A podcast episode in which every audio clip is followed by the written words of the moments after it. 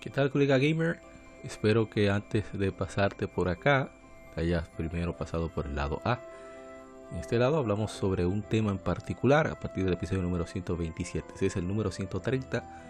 Eh, soy esto es Legion Gamer Podcast, un podcast de videojuegos enfocado en la actualidad y también en los juegos retro, en los clásicos.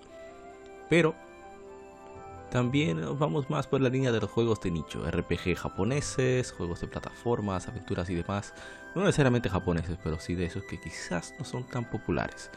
Así que espero que disfrutes de este podcast y recuerda, pasa al lado A antes de continuar con este. Y bien, continuamos.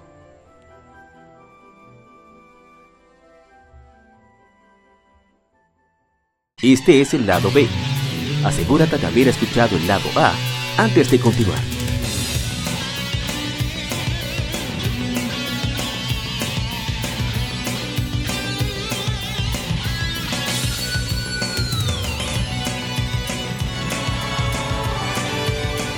Gaming Side. Algún juego, desarrollador o editor en particular es el tema de conversación.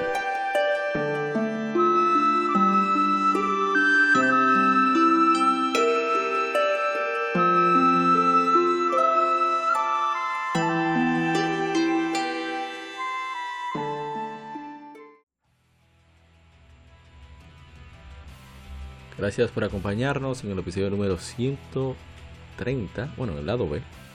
Vamos a hablar sobre un sistema, el sistema que más batalla le ha dado a Nintendo en su dominio imbatible, el mercado portátil. Hablamos del PlayStation Portable o PSP o PSP como le llamamos también los hispanohablantes. Y para eso me acompaña de este Modo 7 Podcast por fin que regresó a su casa, porque ya aquí es día. Estaba mudado acá, ya está bueno, tenía que ir a su casa porque... No, mentira. Mi hermano La Gente Cobra, desde Modo 7 Podcast. Dígame, La Gente Cobra. Muy buenas noches, muy buenas tardes, muy buenos días. Muchísimas gracias por escucharnos. Un cálido abrazo a todas esas personas que se han mantenido fiel y siempre estarán fiel con nosotros, con Legion Gamer. Sí, me pasé por modo 7 podcast, por un especial que había de mi querido amigo rosado y gordito que se Pero se perdió Mario 3. O sea que.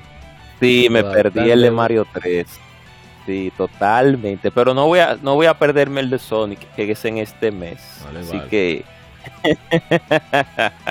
venimos con, con, uno, con una- unos temas bien jugosos y sabrosos, como el, en el mes del Día del, del Internacional a la Mujer. También venimos con el, el, de- el de Sonic también para marzo. Pero aquí principalmente en mi casa natal tenemos un tema bastante importante y es sobre un, por así decirlo, el mejor contendiente que ha tenido Nintendo. Podíamos, podemos decirlo así, porque a pesar de que Sega tenía una portátil, pero el que realmente le puso, a- puso no a temblar, pero sí puso a dar de qué hablar en el mundo de los videojuegos en lo que tiene que ver con consolas portátiles fue el PSP de Sony. Muchas cosas buenas, muchos experimentos que así calaron en su momento y que llegaron a, a agradarle a un público, pero a otro no, como todo en la vida. Y muchas innovaciones con un sistema con el cual quiso Sony demostrar también que podía entrar en el mundo de los portátiles. Así, Así que arrancamos y ya seguir. y- Sí, sí, dígame, sí, dígame. Arrancamos y pues qué bueno hablar sobre este portátil que tanta agua dio de beber en su tiempo. Bueno, vamos a hablar sobre, primero, entrar en contexto histórico. El PSP eh, se anunció el- en el E3 del 2003. El mismo Ken Kutaragi, el creador de, PlayStation, creador del, de- de- bueno, el mayor responsable del chip de audio del Super Nintendo, fue quien habló de que Sony entraría al mercado portátil. O sea, para, digamos, a puertas abiertas. Ya había muchos rumores desde finales de, de los 90 de que Sony iba a entrar a ese mercado. Aparte, de, de- recuerden que en el mismo 99, Sony lanzó en Japón el Pocket Station, un accesorio para, para el PlayStation original que permitía descargar minijuegos. Incluso ahí que viene mucho de decirle cloning, ah, una copia directa del VMU, del Visual, Memory Unit del Dreamcast, pero nada más solo tiene meses de diferencia, o sea que no había manera de que le diera tiempo para copiarlo tal cual, pero ni modo. Sí. Ya mismo- decía, además, además se, puede ir un poco, discúlpame, eh, amor, se puede ir un poco un poco sarcástico, pero Sony copia de los mejores, entonces. Es como Digimon y Pokémon, que la gente dice que Digimon copia Pokémon, pero resulta que salieron a meses de diferencia y son eran productos completamente distintos, pero es lo que hay. Es. Entonces, eh, en el mercado portátil Nintendo tiene un dominio desde el 89 que salió el Game Boy. Así es. no hay forma. el, Game Gear lo intentó. Eh, fue el que mejor batalla le había dado hasta, ¿verdad? Si hablamos del PSP, el PSP va a cumplir 17 años en América. Eh, cumplió ya 17 en Japón en noviembre, si no me equivoco. O sea que le va a tocar 18 este año, va a poder beber en Japón por lo menos. Entonces, así es. Eh, pero en, para los 2000, Nintendo había lanzado, ya dominaba con el Game Boy Color. O sea, el Nokia Engage todavía no había salido para el, para el Game Boy Advance. Entonces salió el Game Boy Advance, una máquina de 32 bits, entrada en juegos a usted sobre todo, esa fue la idea, con un Super Nintendo portátil. Y Así fue súper bien. Eh, por ejemplo, Pokémon Ruby and Sapphire vendieron 16 millones de unidades. Super Mario Advance, 6 millones de unidades. O sea, el Game Boy Advance fue un sistema que no salió con, juego incluido. O sea, no hubo bundle de que paquete de juego incluido, sino que había que comprar el juego. De juego de, consola de salida, como la gran mayoría. Entonces, eh, luego se le Game Boy Advance Speed, fue bastante bien. Al final, Game Boy Advance en total vendió 81 millones de unidades, haciéndole eh, uno de los mejores vendidos todos los tiempos. Teniéndole, teniendo, ajá. Siga, siga. Teniendo, teniendo batallas con como, como el Wonder Swam y el Neo Geo Pocket casi casi en su último tiempo de vida. Así es. También. Entonces, eh, Sony ya tenía un momento, un dominio sólido del mercado de consolas caseras.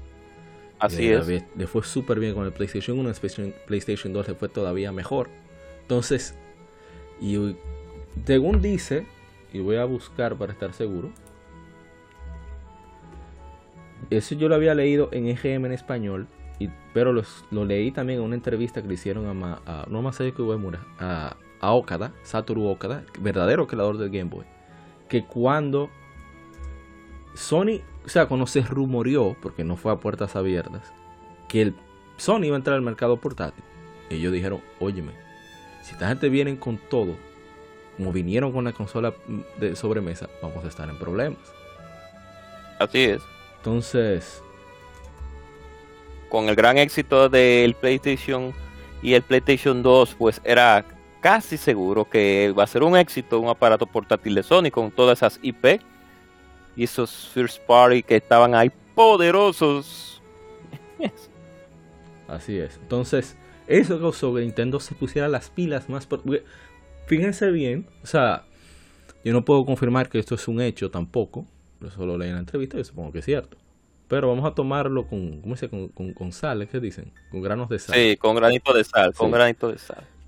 Fíjense el tiempo tan corto de vida que tuvo el, Game Boy Advance, solamente tres años. Así es. Si consideramos que inmediatamente salió su sucesor, que no era sucesor, según el mismo Iwata, solamente fueron tres años, 2001 2004. 2004 sería Nintendo 10.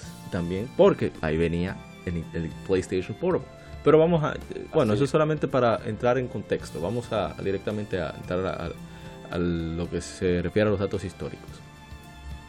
Durante el E3 de 2003, eh, Ken Kutaragi, como dije al principio, presentó lo que sería el proyecto PSP. Solamente lo anunció, fue algo como casi casi informal. Y lo primero que habló fue sobre el UMD, UMD, el disco, el medio óptico que el PSP es la única consola portátil que utilizó medio óptico. Universal, Universal Media Disc, UMD. Que, y lo primero que dicen es que no se utilizaría solamente para videojuegos, sino también para música y para películas. Entonces, el, esa, el doble capa, el disco de doble capa, tenía una capacidad sin precedente para la época de, para consolas portátiles. 1.8 gigabytes, 1800 megas, sí, para decirlo en términos más llanos todavía. Era una, locura total. estamos hablando de 300 megas más que el disco de GameCube. Así es. Y, una de las cosas que dijo Ken Kutaragi, que lo llamó el Walkman del siglo XXI. Porque el sistema se iba a centrar en ser multimedia. Que eso tampoco se va cosa que nunca Cosa que nunca funcionó, pero, eh, funcionó, pero no recibió el apoyo. Exacto. Pero funcionó en parte porque yo conocía a mucha gente. Bueno, voy a dejar eso para las anécdotas Bueno, voy a contar un poco. Yo vi mucha gente que tenía su PSP más para MP3 y fotos que otra cosa. Pero bueno, sigamos. Exacto. Eh, todos estaban muy impresionados por las explicaciones que dio Sony, que fueron, fueron muy concretas, fueron muy vagas en el momento. Pueden chequear a Mystique, es un canal de YouTube que es muy centrado en la historia de PlayStation. Tiene unos cuantos mini documentales tomando imágenes de lo sucedido, de lo presentado en diferentes E3. Él pone, claro, las fuentes donde las tomó. Pero te permite ver directamente de cómo eran esas presentaciones, debido a que en la época de nosotros, sobre todo, al tener un acceso a internet limitado, nunca pudimos. De, ahora es que estamos viendo los E3 en tiempo real, pero antes era obligatorio ir a las revistas como fuente. En fin. Y, la, y una que otra página web como IGN, eh, que en ese tiempo era una fuente de información, pero no había un detalle tan completo. Exacto, no, que era prácticamente depender de el reporte y de fotos. O sea, nunca veamos, sí. Pues, digamos, poca cosa en movimiento. Bueno, para, para darle contexto a quien, quien es un gamer, ¿verdad? Eh, joven, de menos de 20 años, de 20 años. Cuando una vez una Electronic Gaming Monthly trajo un DVD con muestras de presentaciones de L3, o sea, trailers de L3. O sea, poder ver eso. O sea, estamos hablando de que nos juntamos en una casa para ver CD, más de 30 muchachos, más de 30 gamers, para ver eh, trailers de Monster Hunter, de, Twilight Princess, el primer trailer, para ver, eh, ¿qué más? Muchísimos juegos que, que oye, me una locura ver eso. God Hand, por ejemplo. O sea, uno decía, wow, porque no es lo mismo tú leer el texto y ver una imagen que tú ver el video, es otra cosa. Pero bien, fuimos de contexto, sigamos. Eh, entonces, como había dicho, eh, Nintendo dominaba todo el, mercado portátil, desde finales de los, de los 80 hasta el del siglo XXI. Entonces, eh, Sony decidió entrarle, ya mencionó la gente Cobra, Neo Geo Pocket, Engage, trataron, pero no hubo manera.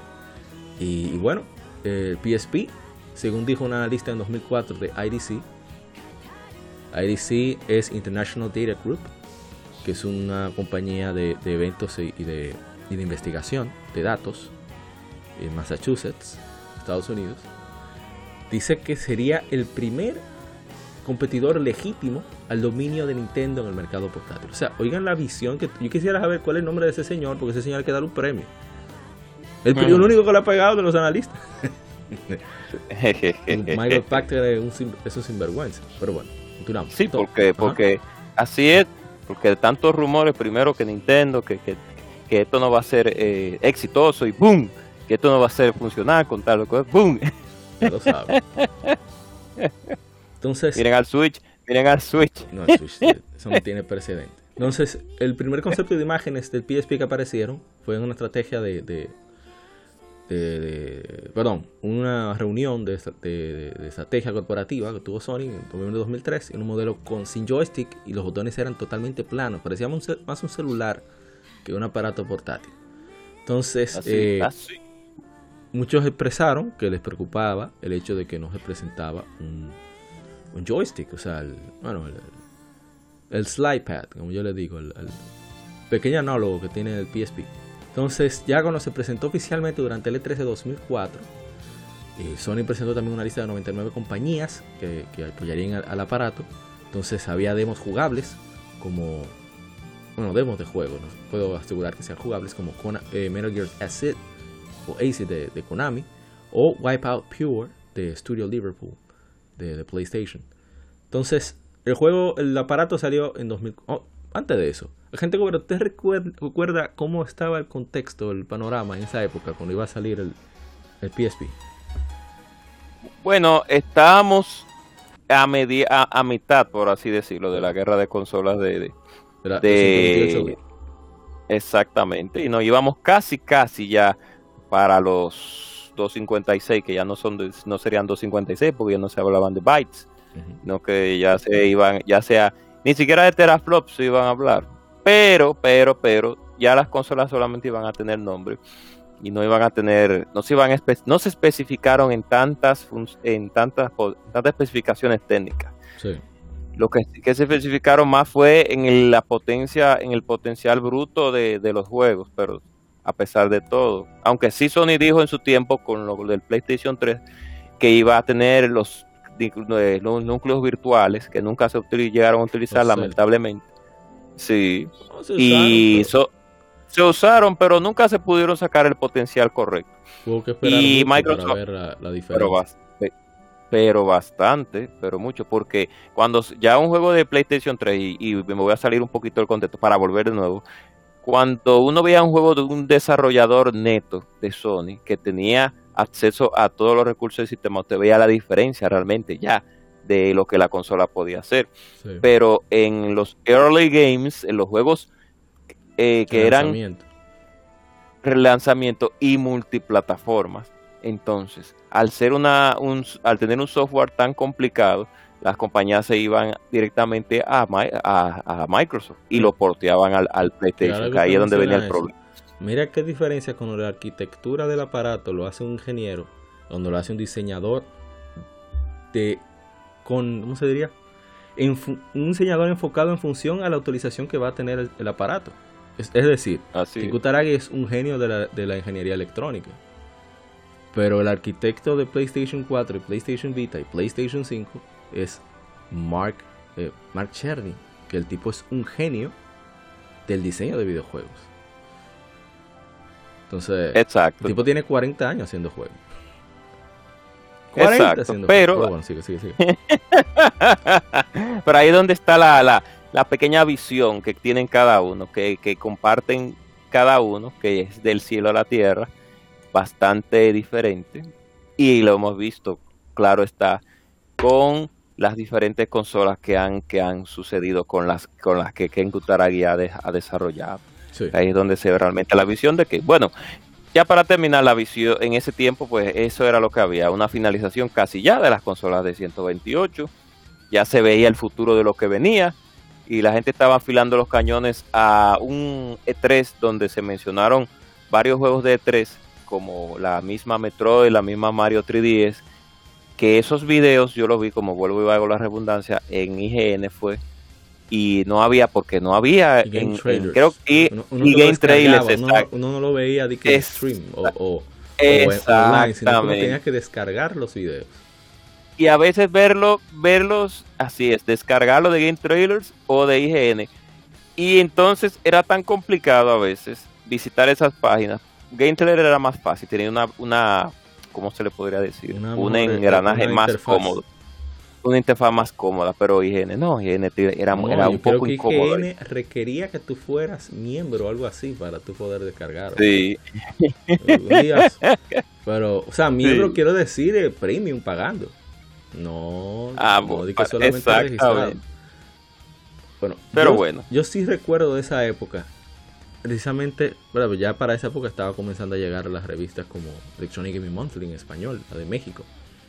Y, y ya con la Feria del Libro no podía encontrarse, aunque fueran viejas, eh, revistas como Game Pro, eh, eh, Electronic Gaming Monthly en inglés, etcétera, y en etcétera. español también. Ah, bueno, y también la. ¿Cómo se llama? Eh, La en consolas de, de España. consola también. igual que de- de Playmania. Playmania no, no, no. No tanto. Playmania, Playmania sí, pero en hobby consolas aparecía más fácil. No, que, que se vea de lejos. Eso, eso era un libro. Eso era una chulería. Sí. Hobby consolas. En fin. eh, Sí, El punto es que ya estaba expectativa, pero precisamente por la. En mi caso, yo estaba muy, muy, muy enfocado en Nintendo y decía, ah, aquí viene Sony en broma. No Sony tanto, tal. Se quede tranquilo ahí con su PlayStation, no joda, no broma tanto. Ay, contra, iba a decir una mala palabra. No brome tanto. nosotros, nosotros como teníamos esa guerra, y discúlpame Mario por la No, interrupción, no, no, yo entre Sony y Ni- ya siga.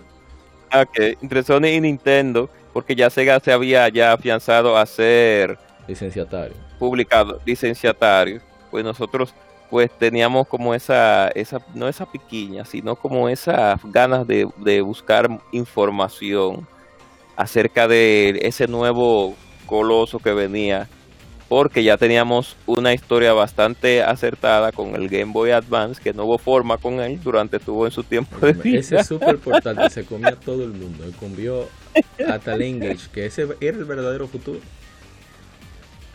Y inclusive, la, claro, y las ventas del Game Boy Advance inclusive era más fuerte que la del mismo GameCube, porque No, no, no. no. que a esta era que Sony tenía que tenerle miedo. Sí, Sí, a Sony tenía que tenerle miedo al Advance y no al sabes. Le digo, si, si hubiera tenido más de tiempo, básicamente falso de los 100 millones también. El Advance. Sí.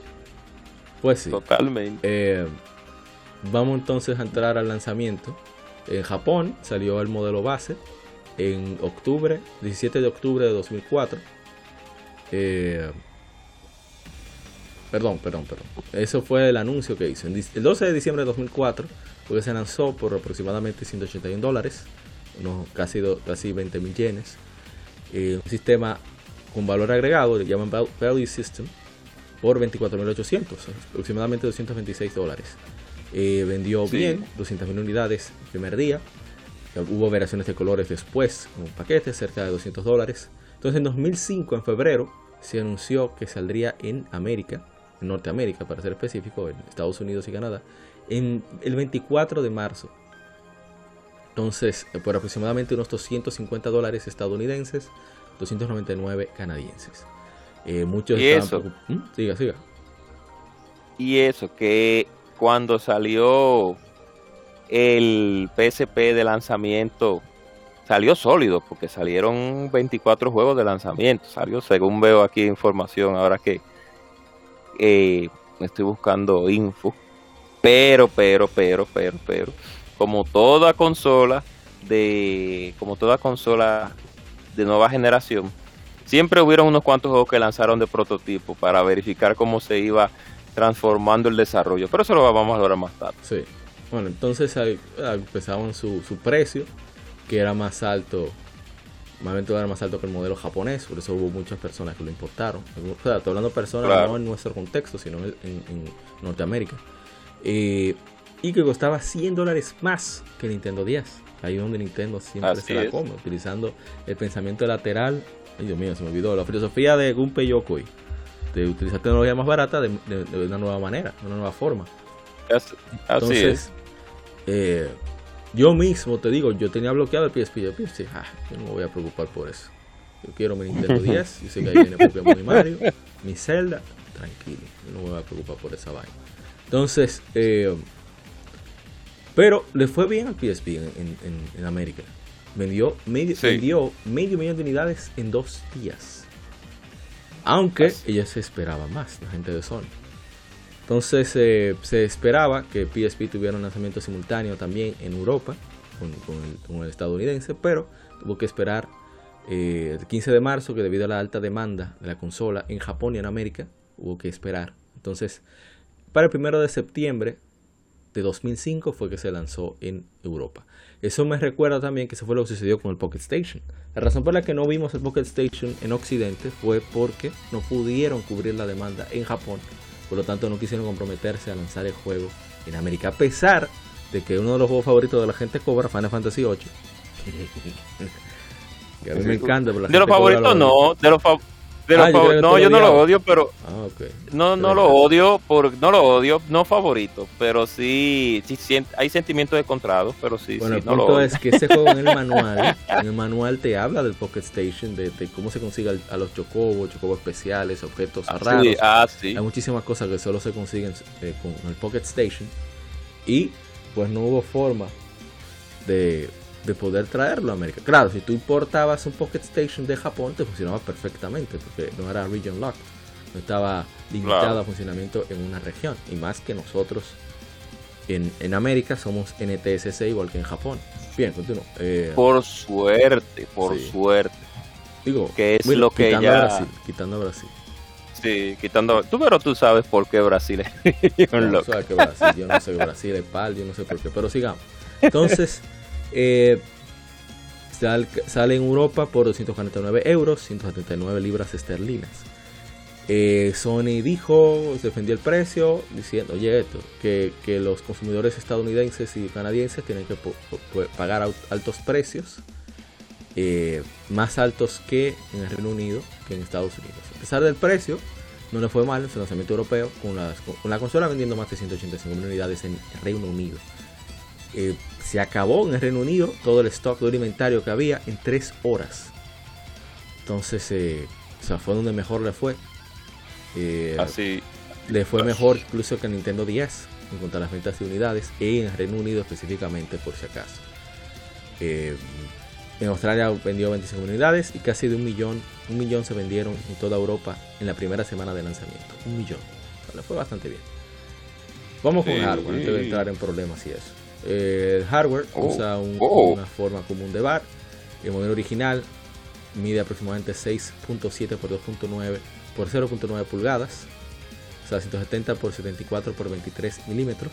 Pesa 9.9 onzas, 280 gramos. El frente de la consola tiene una pantalla de 4.3 pulgadas, serían 110 milímetros, una pantalla LCD, el cual es 480 x 272 la resolución de, píxeles, con colores 24 bits, pasándole por mucho, obviamente, Nintendo 10. Eh, tenía los cuatro botones clásicos de PlayStation: triángulo, círculo, X, que, es cruz, pero eso es una bendita X, yo lo lamento, y cuadrado.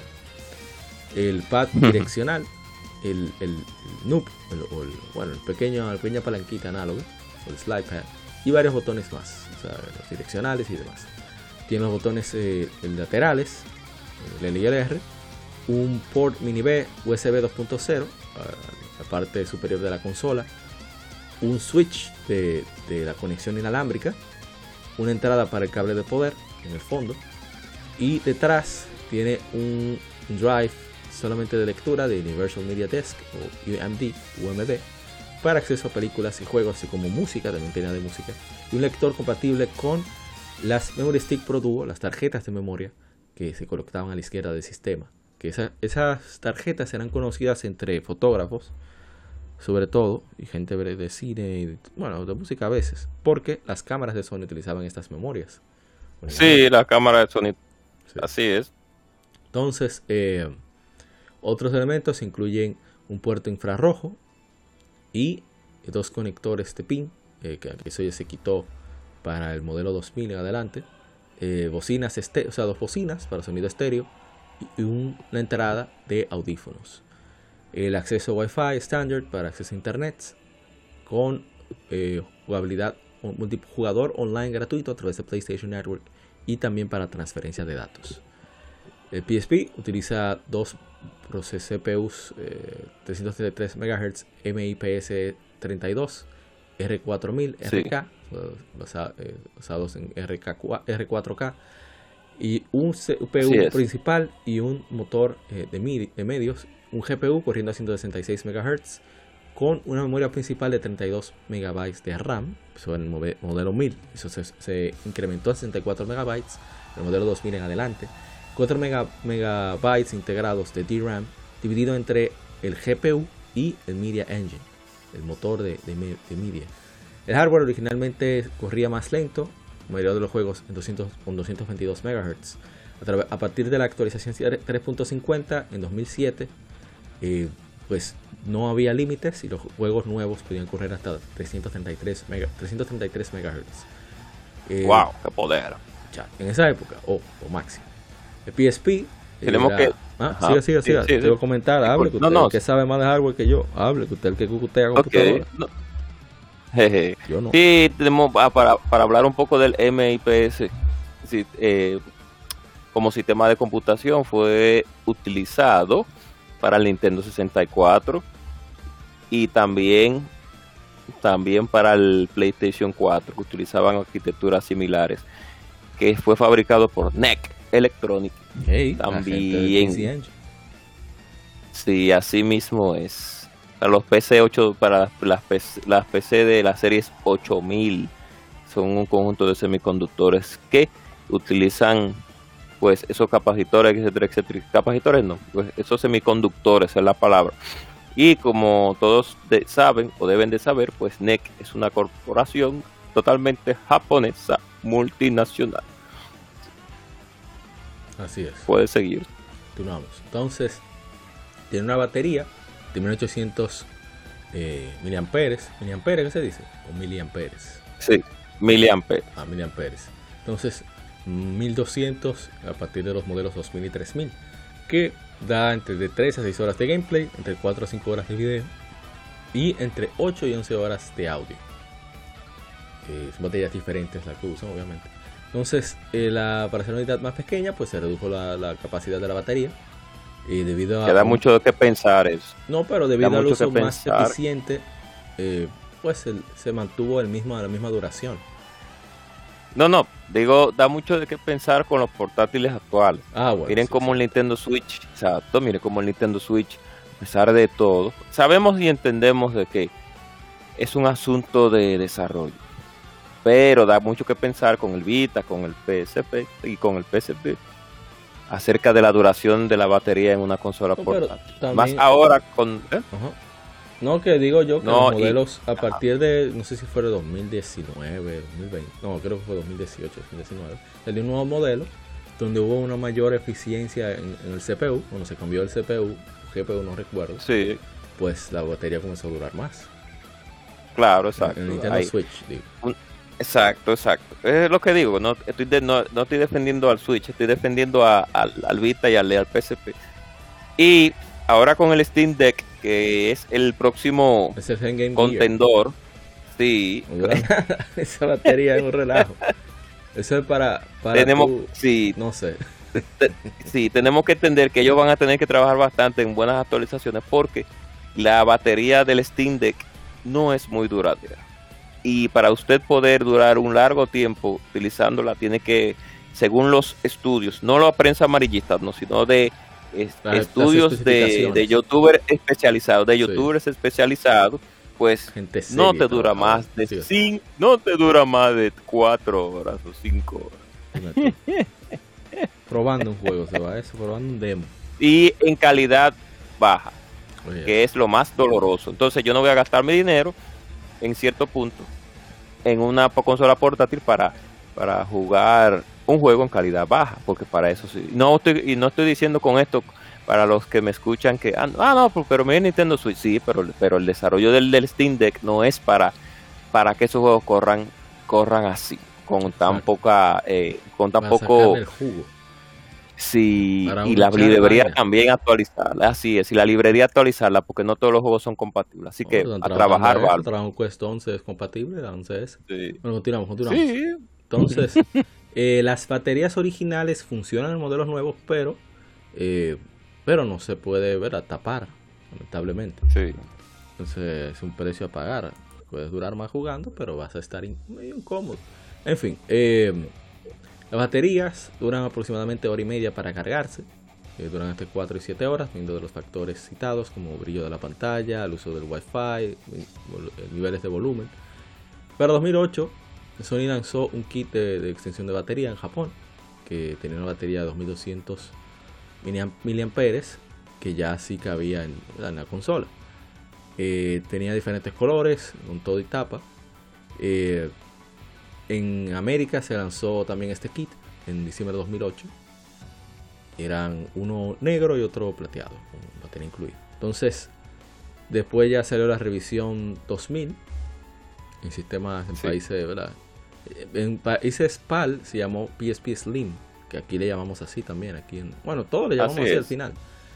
Todo, le llamamos PSP Slim al fin y al cabo. Es más ligero, más, más, menos, más delgado el original de 0.91 pulgadas se redujo a 0.73, de 23 a, 18.6 milímetros, de 9.87 onzas a 6.66, o sea, de 280 gramos a 189.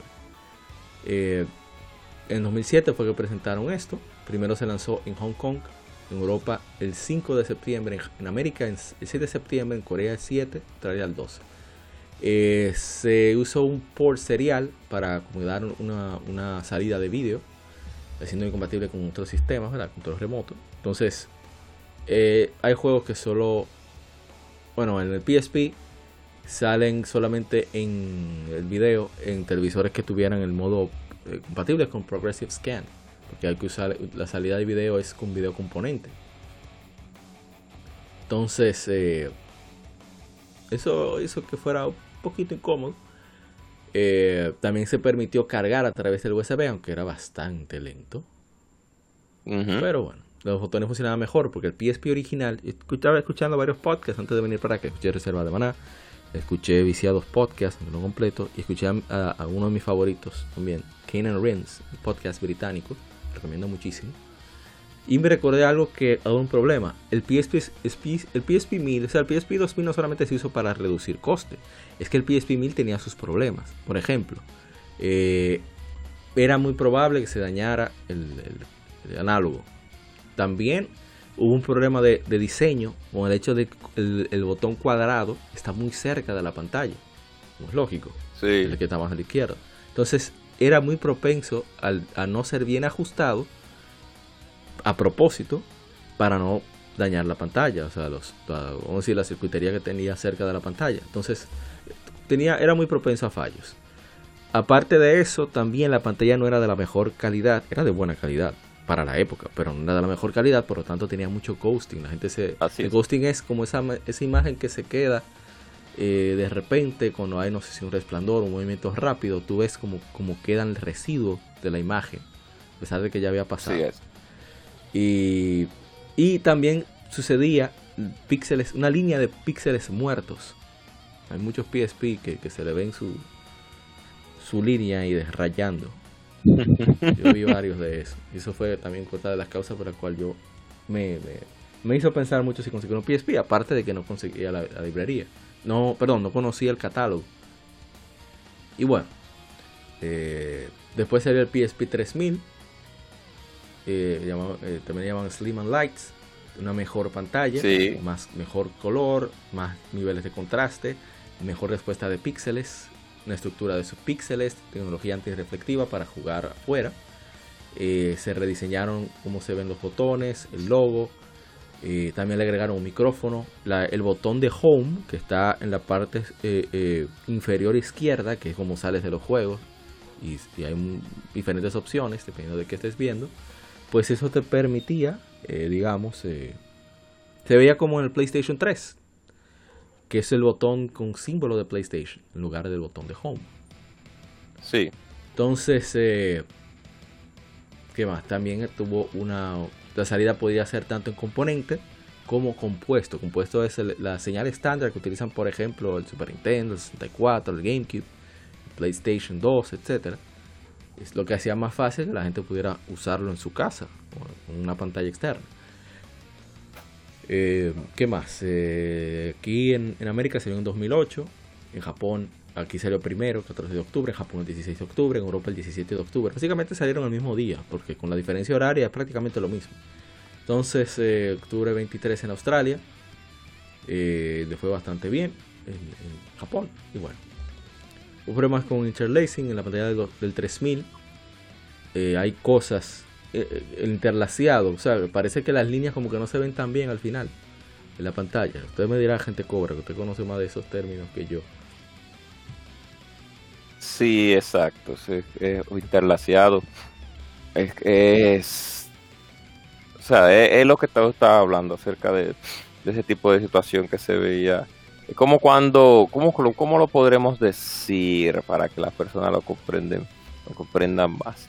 como que se ve, la línea no se ve definida, sino que, no sé, como que no se ve nítida. No, no sé explicarlo. Exacto. no hay, un que lo muestren. Vamos, a, vamos a decirlo así, sí. Sí, vamos a decirlo así. Cuando hablamos del anti-aliasing y del, y del, del anti-aliasing, hay varios formatos de anti-aliasing. Está el bilinear y el trilinear. Estoy hablando un poco técnico. Entonces, pero para allá aplatanarlo un poco, como decimos aquí en República Dominicana, para hacerlo más fácil.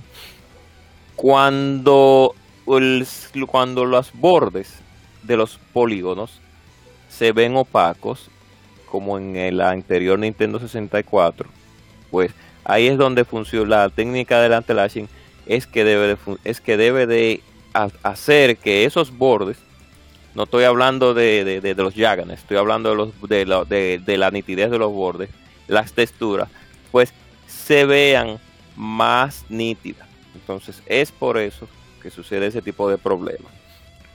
ya para ponerlo fácil.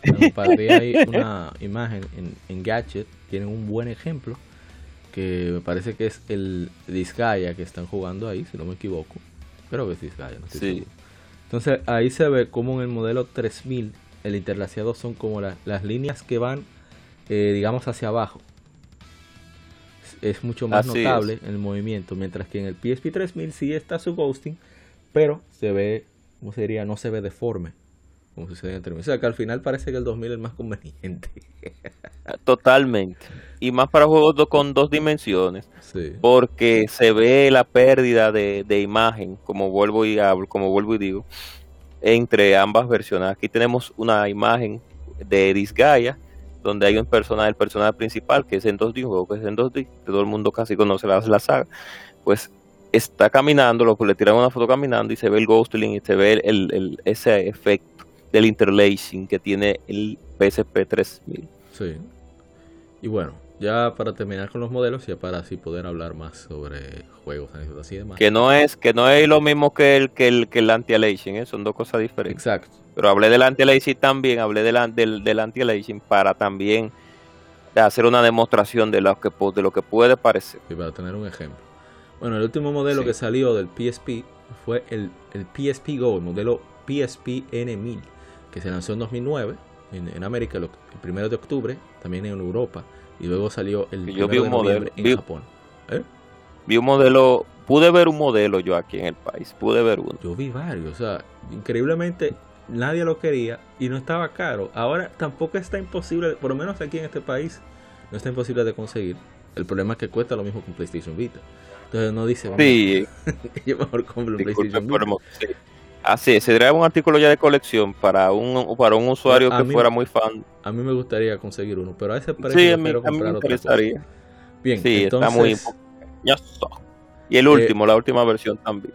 entonces, eh, ¿verdad? Antes de, del E3 2009, ellos los presentaron eh, a través de un servicio que tenían llamado Core, que tú descargabas, eran como programas especiales que hacía Sony. Sony era todo- fue, digamos que fueron Nintendo Direct antes de Nintendo Direct. Y más como programas de televisión normal, Sí. pero que tú lo descargabas. Muy interesante. Voy a decir que eran de que buenos, pero eran bien, bien entretenidos. Entonces se notaba la diferencia, la gran diferencia en, que había en el modelo. Ellos buscaron, fue como el, el director de marketing de hardware que presentó eso en el quarter y que mira, te traje, a la presentadora, te traje un, el nuevo, lo nuevo que tenemos, estamos haciendo en PlayStation. Y fue de que la llevaron con guardaespaldas y cosas. Y estaban un- de esa maleta como grande, de, de, de- que se ven metálicas. Que tienen, tienen candado y de todo. Entonces se la abrieron. Y ella dije, wow. Entonces sacó esa cosita. ¿Qué tienes ahí? Sí. Entonces, el PSP Go tiene el mismo Wi-Fi que su predecesor. El, el puerto USB, en lugar de ser USB, tiene un, un conector propietario. Eh, tiene un cable compatible que se conecta ¿verdad? a través de USB a, a la unidad. Eh, permite salida de audio y video con el mismo conector, usando tanto componente como, compue- como compuesto. Eh, tiene ahí un, un, ¿cómo se dice? un stand para cargar y sa- sacar video también o transferirlo, con- conectarse USB. Tie- Tiene Sí, porque era un celular también. Sí, sí, o sea, Era celular tenía- era prácticamente celular. Cuando estaba, vamos a decir, estándar, tenía un reloj que se podía ver. Eh, este modelo también tenía una tenía conectividad Bluetooth, bueno, tiene porque existe. eh, conectividad Bluetooth que Sí, permite jugar. Ajá. ellos hicieron un híbrido entre, entre, el, sist- entre los Xperia que ellos tenían con el Sí. PSP. Exacto. Entonces, lo interesante también era que ese Bluetooth permitía jugar los títulos de PSP Go con el Six Axis o el DualShock 3, o sea, control de, controles de PlayStation 3. Entonces, eh, no se veía de que súper bien, pero eh, si tú jugabas, por ejemplo, títulos digitales de PlayStation 1, tú podías jugarlo y se veía nítido, una pantalla, una televisión estándar, normal, como le decimos nosotros, cacona. Se ve nítido porque es el mismo juego de PlayStation 1. Y bueno, es el mismo juego, exacto. el problema que tuvo el PSP Go fue que esa memoria de 16 tenía una buena memoria de 16 GB hasta 32 utilizando una micro M2. Pero los juegos deben descargarse de la de PlayStation Store. No hubo UMD Drive. Eh, eh, la- solamente se conecta a una sola cuenta de PlayStation Network. Eh, puedes transferir los juegos, descargarlos directamente de la PlayStation Store o descargarlos y transferirlos desde un PlayStation 3 o del Media Go, que era la manera oficial de descargar juegos de PSP PlayStation 1 en, a través, en la computadora, a través de Windows. Entonces, ellos confirmaron, dije que todos los juegos que estaban en UMD serían descargables, pero eh, Nunca pasa. nunca pasó. O sea, muchos juegos se quedaron. Vamos a hablar de eso más adelante. Eh, vamos a asegurarme que no haya ningún problema con la grabación. Perfecto. Entonces, eh, ellos relanzaron el PSP Go en 2010 porque no le fue muy bien. Eh, por ejemplo, tú comprabas ese juego, te, regalaban 10 juegos descargables en, América, digo en Japón, así sí, en América, también en, Australia. Eh, tres juegos, solamente tres juegos, bueno, en Japón y en Australia solamente tres en América. Y también redujeron el precio en, ese mismo año, octubre, en 2010. Y para el 2011 ya descontinuaron la consola en, para América para concentrarse ya en, el sucesor que fue PlayStation Vita. Increíble, o sea, en, cuestión de dos años se rindieron con el PSP porque no hubo forma de, la gente no, no había, la gente no estaba en digital en ese momento. Así es, ahí además de que ya el tema Android pues iba tomando un poco de peso, sí. y entonces ya las cosas comenzaban a cambiar. Olvidé que había otro modelo, pero que solamente salió en Europa, en el Gamescom 2011 se presentó un modelo de bajo presupuesto eh, que salió el 26 de octubre llamado PSP E1000. No tiene Wi-Fi, tiene un color mate. Según estaba escuchando podcasts españoles, es un modelo como Reserva de Maná, Viciados Podcast, un modelo bien, bien, bien. O tú lo sientes barato, muy barato. o sea, poca calidad la construcción. Y que en lugar de los UMD, sabes que los PSP 1000, 2000, 3000 es una, una tapa. En 2000 y 3000 tú tienes que alar la tapa un poco para que abra. En el PSP 1000 tú le das un botón y te abre sola. Pues en este caso es quitarle la carcasa de atrás completamente. O sea, tú tienes que ver la batería. Claro, llegando a nivel del Nokia Engage.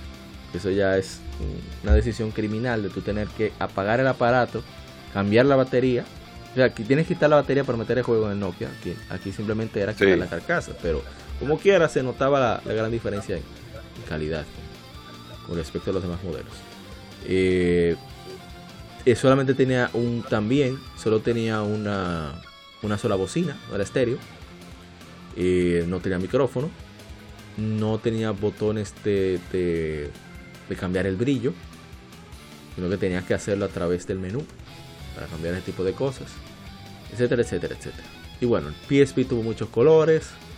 Eh, hubo muchos modelos especiales que incluían paquetes con la consola. Eh, muchas ediciones limitadas en Japón, sobre todo. una belleza de sistemas que pueden ver. Y bueno, quien quiera saber más, pues eh, cheque ahí. Um, estoy viendo si acaso nos falta algo más por comentar. Bueno, vamos a hablar de eso más adelante. Los periféricos también. Sí. Ah, bueno, podemos hablar de, sí, de los periféricos para ir saliendo claro. de eso. Entre los periféricos, a ver, eh, tenemos el, el, cable que comentamos, que tengo ese cable, de hecho yo iba a utilizarlo para hacer stream, pero la calidad de la imagen para stream, o sea, para usarlo en esa época una televisión, digamos, cacona, no estaría mal. O para uso privado, pero para hacer stream es incómodo porque la pantalla se pone prácticamente el doble de PSP y ya. O sea, no te cubre la, no es la pantalla completa. Entonces, no, es full screen. Exacto, no, no tiene gracia. Eh, ¿Qué más? Algo muy, muy digo divertido para mí, que yo llegué a ver el PSP, bueno, ya vamos a entrar en anécdotas con los periféricos. Cuando anunciaron el PSP, no fue el anuncio que yo vi, yo vi fue una revista de PlayStation oficial que alguien no sé cómo rayos consiguió, porque esa revista no la he vuelto, no he vuelto a ver revista de esas de la revista oficial de PlayStation de Estados Unidos, aquí en el República Dominicana, solo la vi esa vez. Fue en el E3, del E3 de 2004 y también del TGS, creo que fue del TGS, el Tokyo Game Show. Y tenían modelos o imágenes de modelos con el PSP enganchado de lo que ya llamaban eh, wrist, eh, neck strap, o sea, del cuello, del cocote, enganchado. Así pero Dios mío, pero es para que lo arquen a la gente tomándole el aparato, así para aquí. Y esa locura. Y muchísimos accesorios, que, que audífonos también, etcétera, etcétera. A ver qué más. Un, también un periférico para ver televisión. Sí, también. Ese yo creo que lo vi aquí. Un servicio. Pero solamente menciona, por lo menos el que menciona aquí solo está en Japón. También un accesorio de GPS para el PSP 2000. Y también que incluye un, un, un UMD con mapas para que te dé direcciones en la ciudad. Sí, con eso los FPS, los GPS estaban poniendo de moda porque eran un aparato que había que comprar aparte. Sí, así es. Entonces, a ver, ¿qué más? Solo los, solo, solo- los celulares más caros traían ya lo sabes. GPS. En ese tiempo los Nokia. Bueno, también hubo muchos periféricos que eran accesorios. Y bueno, entonces, para resumir, bueno, para resumir, no, ya vamos a entrar directamente en anécdotas. Ahí fue que lo vi, me llamó mucho la atención, pero todavía no me atrapó. Y decía, no, Sony, no sé, no, no vi RPG, no vi nada, solamente estaba centrado más en en lo que podía traer EA. En lo que, que eso fue de hecho parte de lo que se anunció en el, en el 2005 entró cuando eso era el presidente de Electronic Arts el gran Don Machi que mucha gente lo, lo quiere mucho Don Machi el hombre TV TV TV con el Xbox y habló de que, de que PSP que Sony tendría todo el apoyo de hecho eh, una de las revistas que vamos a leer estén pendientes es precisamente la, la de después de, este- de cuando iba a salir el PSP en América la revista oficial de PlayStation, así que pendiente de la lectura gaming para la semana de, a ver, ¿cuándo sería? Para el, esperamos para el 8 de octubre, esperamos leer, de octubre, de marzo, vamos a leer esa revista, que ahí hay entrevistas con Kaz Hirai, que cuando eso era el jefe de, de Sony, de PlayStation América, también con los desarrolladores que hablaban del alivio de tener más memoria RAM, y etcétera, etcétera. Y bueno, el punto es que ya cuando vi el, P- vi el PSP fue en la UAS con mi hermano Climb Sky eh, y mucha gente de More Studio también estaba ahí como Rafi etcétera yo jugaba Monster Hunter ahí pero yo no le hacía caso porque yo nunca he tenido mucho interés en Monster Hunter cuando me decían dime ¿qué es lo que con el PSP? yo "Ah, ese era el productor de, de discos de, de Uno música". de los, uno de los raro. salvadores. Uno de los, No, me uno de los salvadores del PSP en Japón. Pero ya cuando le pude poner la mano en verdad, fue en la escuela que alguien lo llevó, pero lo utilizaba como MP3. De hecho, un profesor se lo pidió prestado porque estaba fascinado con el aparato. ¿Verdad? Por, por los Sí, efectos y, Y- y y- el diseño. exacto. el diseño no, no sé si, sí, tiene un diseño bastante adulto. bastante agradable, adulto, pero y eso fue uno también uno de los factores con los cuales el PSP se la jugó para bien y para mal, Sí. porque los portátiles regularmente o Nintendo nos acostumbró a que también sí, antes eran enfocados a un público infantil. Bueno, del nombre del Game Boy ya ustedes saben nació de, de, de- de- de ahí, de que era un aparato, pero Sony apostó a un público más juvenil, por eso fue que, que desarrolló la consola como un periférico multimedia. También Exacto. él lo hizo de la. Exacto. Él lo hizo de con una buena, con un buen, ¿cómo se lo diríamos? Con una buena, con un buen sentido. Pero en la práctica no funcionó así eh, del todo. No, pero te digo, mucha gente que yo conocí lo jugó. O sea, tenía el PSP más como aparato multimedia. De hecho, uno de los, de los, Sí. de los cibercafés que yo iba, ¿verdad? Porque eso no todo el mundo tenía internet en su casa. Él, lo, él tenía su PSP en eso era que él escuchaba música. Se andaba con su PSP en, para todas partes. Para en el Sí, vehículo, pero ah, lo conectaba exacto. y ahí tenían Pero sus. por ahí es donde voy. MP3. Claro, ahí es donde voy. Que el aparato, a pesar de que era un aparato multimedia, el, el desarrollo correcto era para jugar. Claro, y muchas, muchos jóvenes, muchos jóvenes no compraron ese, ese aparato portátil para jugar, sino para reproducir Porque multimedia. tenía buena que fue un, claro, por- y eso fue un arma de doble filo para Sony porque el Nintendo di- en 10 en- solamente era para juegos, solamente. Sí. Y las desarrolladoras decían, nada más veían, ve- volteaban y decían, ok, ok, ok", Bueno, a pesar de todo, en Y- cierto punto. la gente, ¿por ¿cuándo te vio el PSP aquí? Oh, porque en ese tiempo, pues no, eh, mi hermano trabajaba en Playpoint, entonces ya de lanzamiento, pues ya nosotros pudimos tener de cerca el sistema portátil. No sé si tú te recuerdas que cuando salió el, PSP, pues también vendían unos periféricos que era como un protector, que era igual un plástico, igual Yo lo tenía transparente. ese. O sea, mi, Sí. el PSP que yo compré tenía eso. Comodísimo, incomodísimo era. Sí, súper incómodo. Y vino con unos cuantos títulos, pero vino también con unas cuantas películas que lógicamente era lo que son, pues quería que se inculcara con Sí, el eso, eso fue parte fracaso, del anuncio, que ellos tenían apoyo de, muchos estudios y productoras. Muchos estudios porque todos saben, o todos deben de saber que, y disculpa la interrupción, de que Universal, pues es una compañía de Sony. Entonces, todas esas películas de Universal. Pictures, eh, Columbia Pictures. Ese Columbia, exacto, de Universal, es Columbia, sí. no, es, sí, es Columbia, Columbia. No es Universal, no, no es Columbia. Bueno, sí. Ok. Entonces, una de las primeras películas que yo vi en el PSP fue The One. The One con Jet Li. Muchos la recordarán. Y nosotros, pues, cuando vimos el, aparato portátil, dijimos, oh, pero mira, ya por fin llegó el aparato portátil de Sony. Bueno, no tiene muchos juegos, o tiene, o tiene juegos, pero como el sistema era estaba enfocado a un público más adulto, vinieron muchos ports al principio, muchos ports, que no se asemejaban lógicamente a un... No se asemejaban, pero querían querían, como nosotros le decíamos vulgarmente, ah no, tu PlayStation 2 portátil, porque no es, no traían los first party que traían, o no eran first party, los multi, eran multi, vinieron muchos multi, muchos multi, eran literalmente versiones menos potenciadas de la de la, de la consola de la de la de consola de la consola casera. Así mismo. Y eso fue una, una de las cosas que nosotros criticamos en ese tiempo porque no no comenzaron a llegar los títulos como tal del, del PSP. Exacto. Y, también se hicieron varios experimentos. No sé si podemos hablar ahora ya de que estamos hablando de anécdotas ya. No, de anécdotas, son anécdotas. No, menciona. Ah, ok, ya para, para seguir con el otro tópico. Miren el, el ejemplo de Metal Acid cuando vino. El primer juego, de, primer juego de, lanzamiento. Exactamente, de lanzamiento. Y uno al principio no era que lo veía con un desagrado, pero al tú, al tú saber que la saga de Metal Gear son juegos de espionaje y después venir a jugar este juego que era de, cartas. Estrategia, de cartas estratégicas.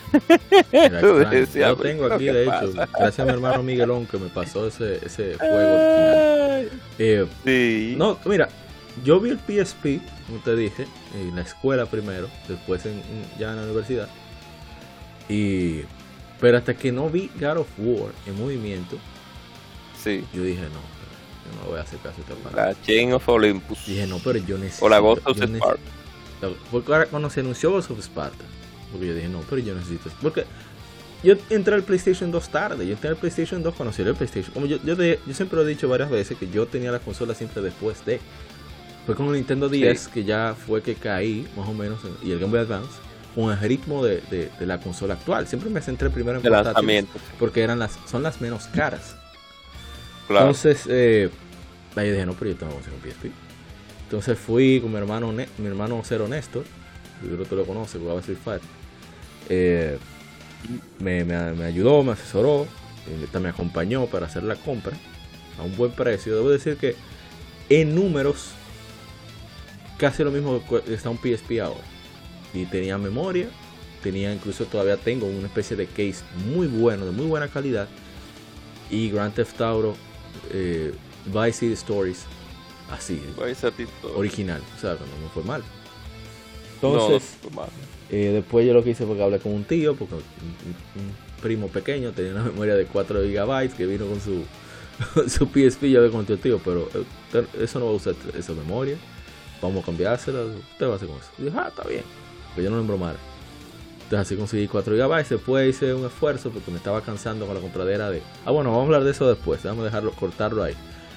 El punto es que mi entrada a PSP fue bien tarde, muy, muy tarde. Pero ya, ya más o menos tenía idea de qué había. Porque el problema era que no tenía la información.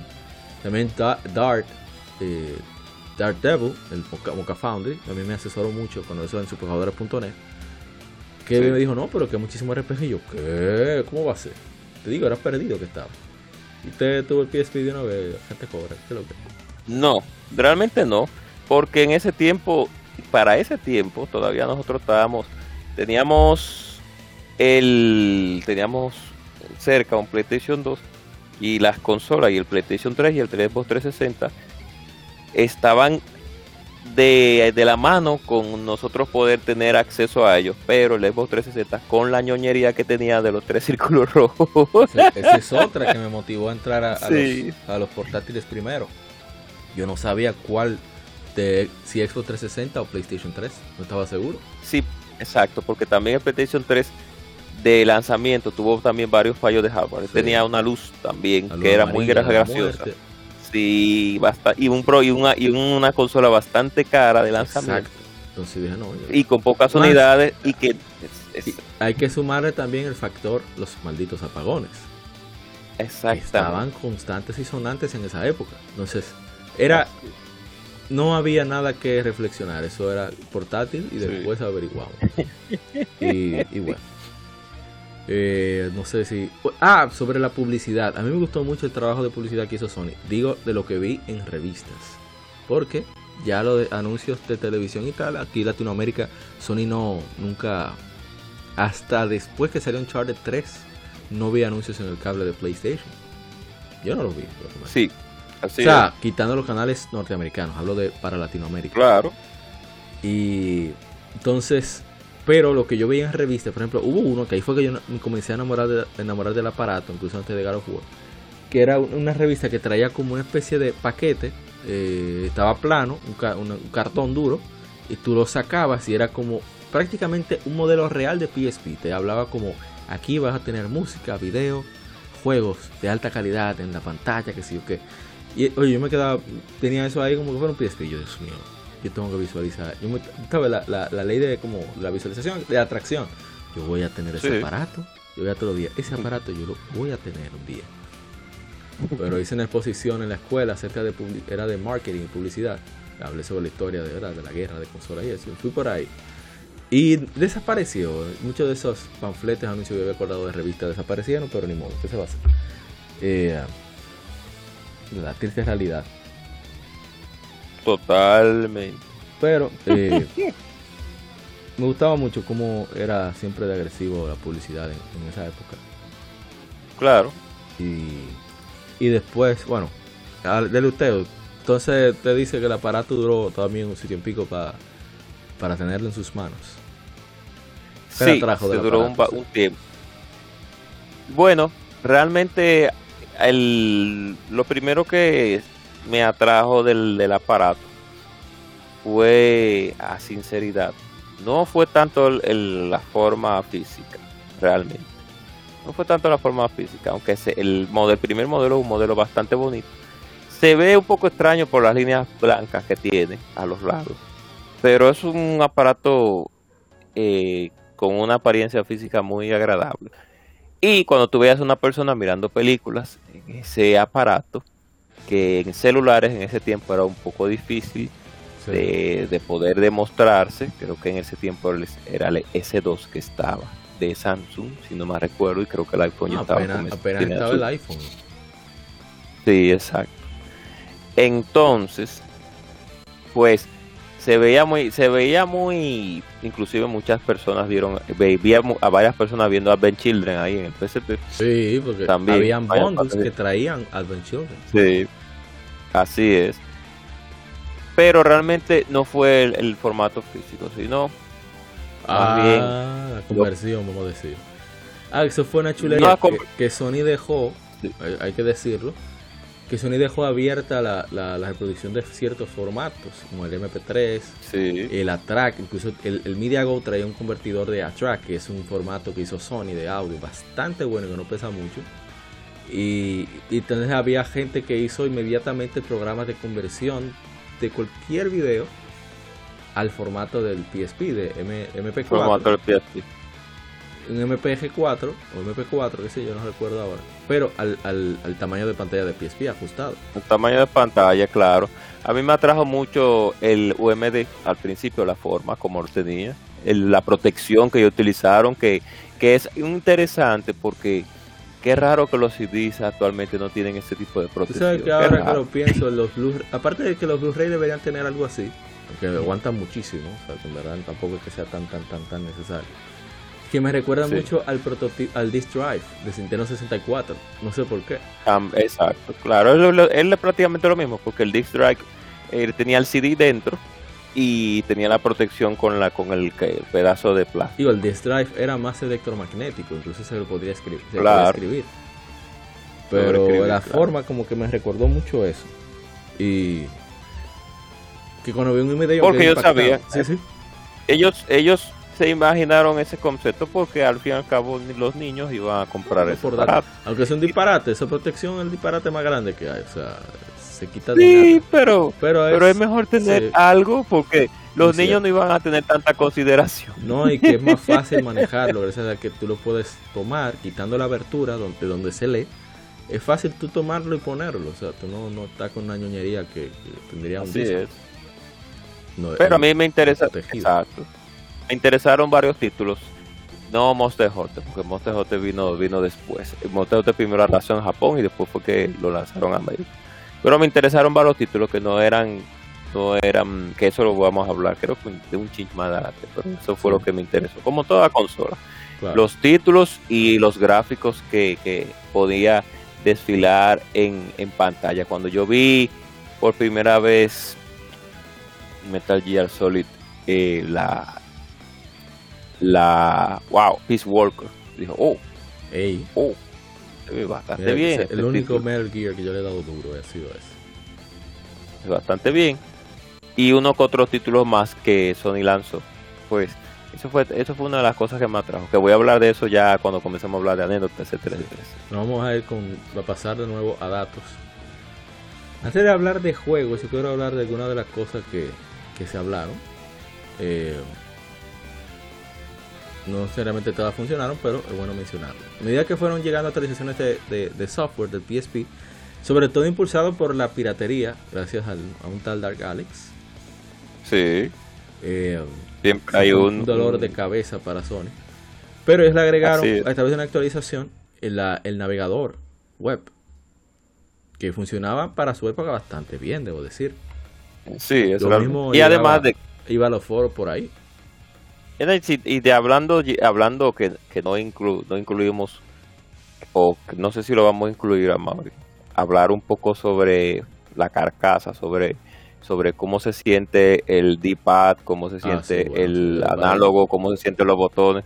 Bien, me interesó bastante el concepto del pad digital por ese asunto de que eh, si bien ellos no podían montar una cruz, un pad digital como en el PlayStation 2 o en el PlayStation con el con el DualShock, ellos inventaron una forma que una forma agradable para que el, el pad digital y el pad análogo no chocaran, pero a la vez hubiera ciertas comodidades para que las personas pudieran utilizar su pad digital.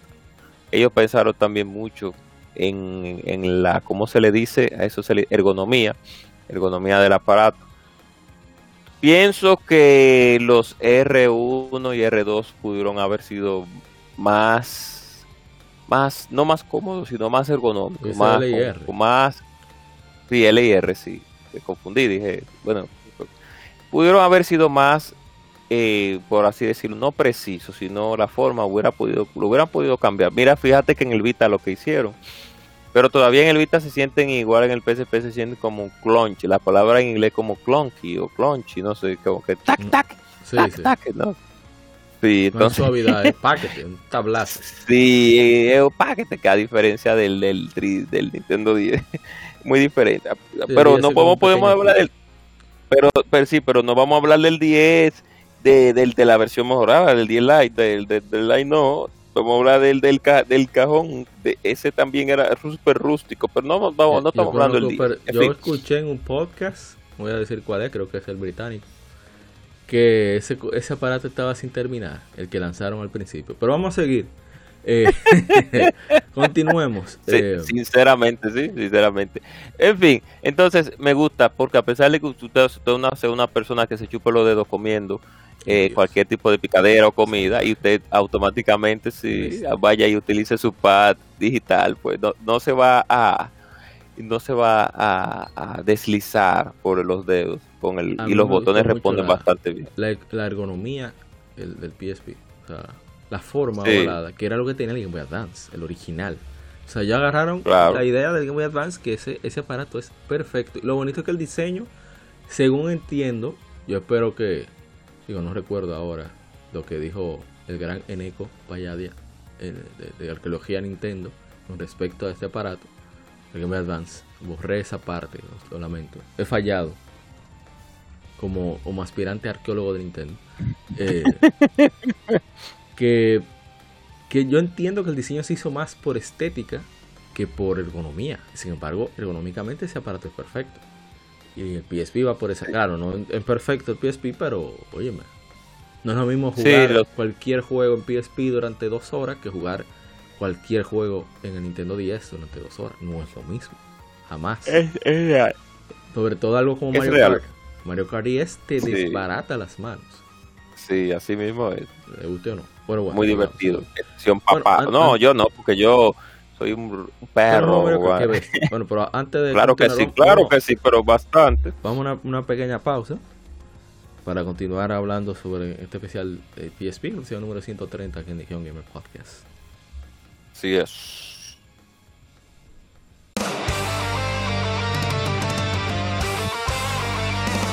Para revivir los grandes momentos y títulos del videojuego clásico, no dejes de escuchar cada mes Modo 7 Podcast. Ven y recuerda con nosotros entre análisis retro, datos y anécdotas la época dorada del videojuego. Sin micropagos ni pases de temporada, solo puro amor por el pixel y el polígono. Modo 7 Podcast, la retroaventura comienza ya.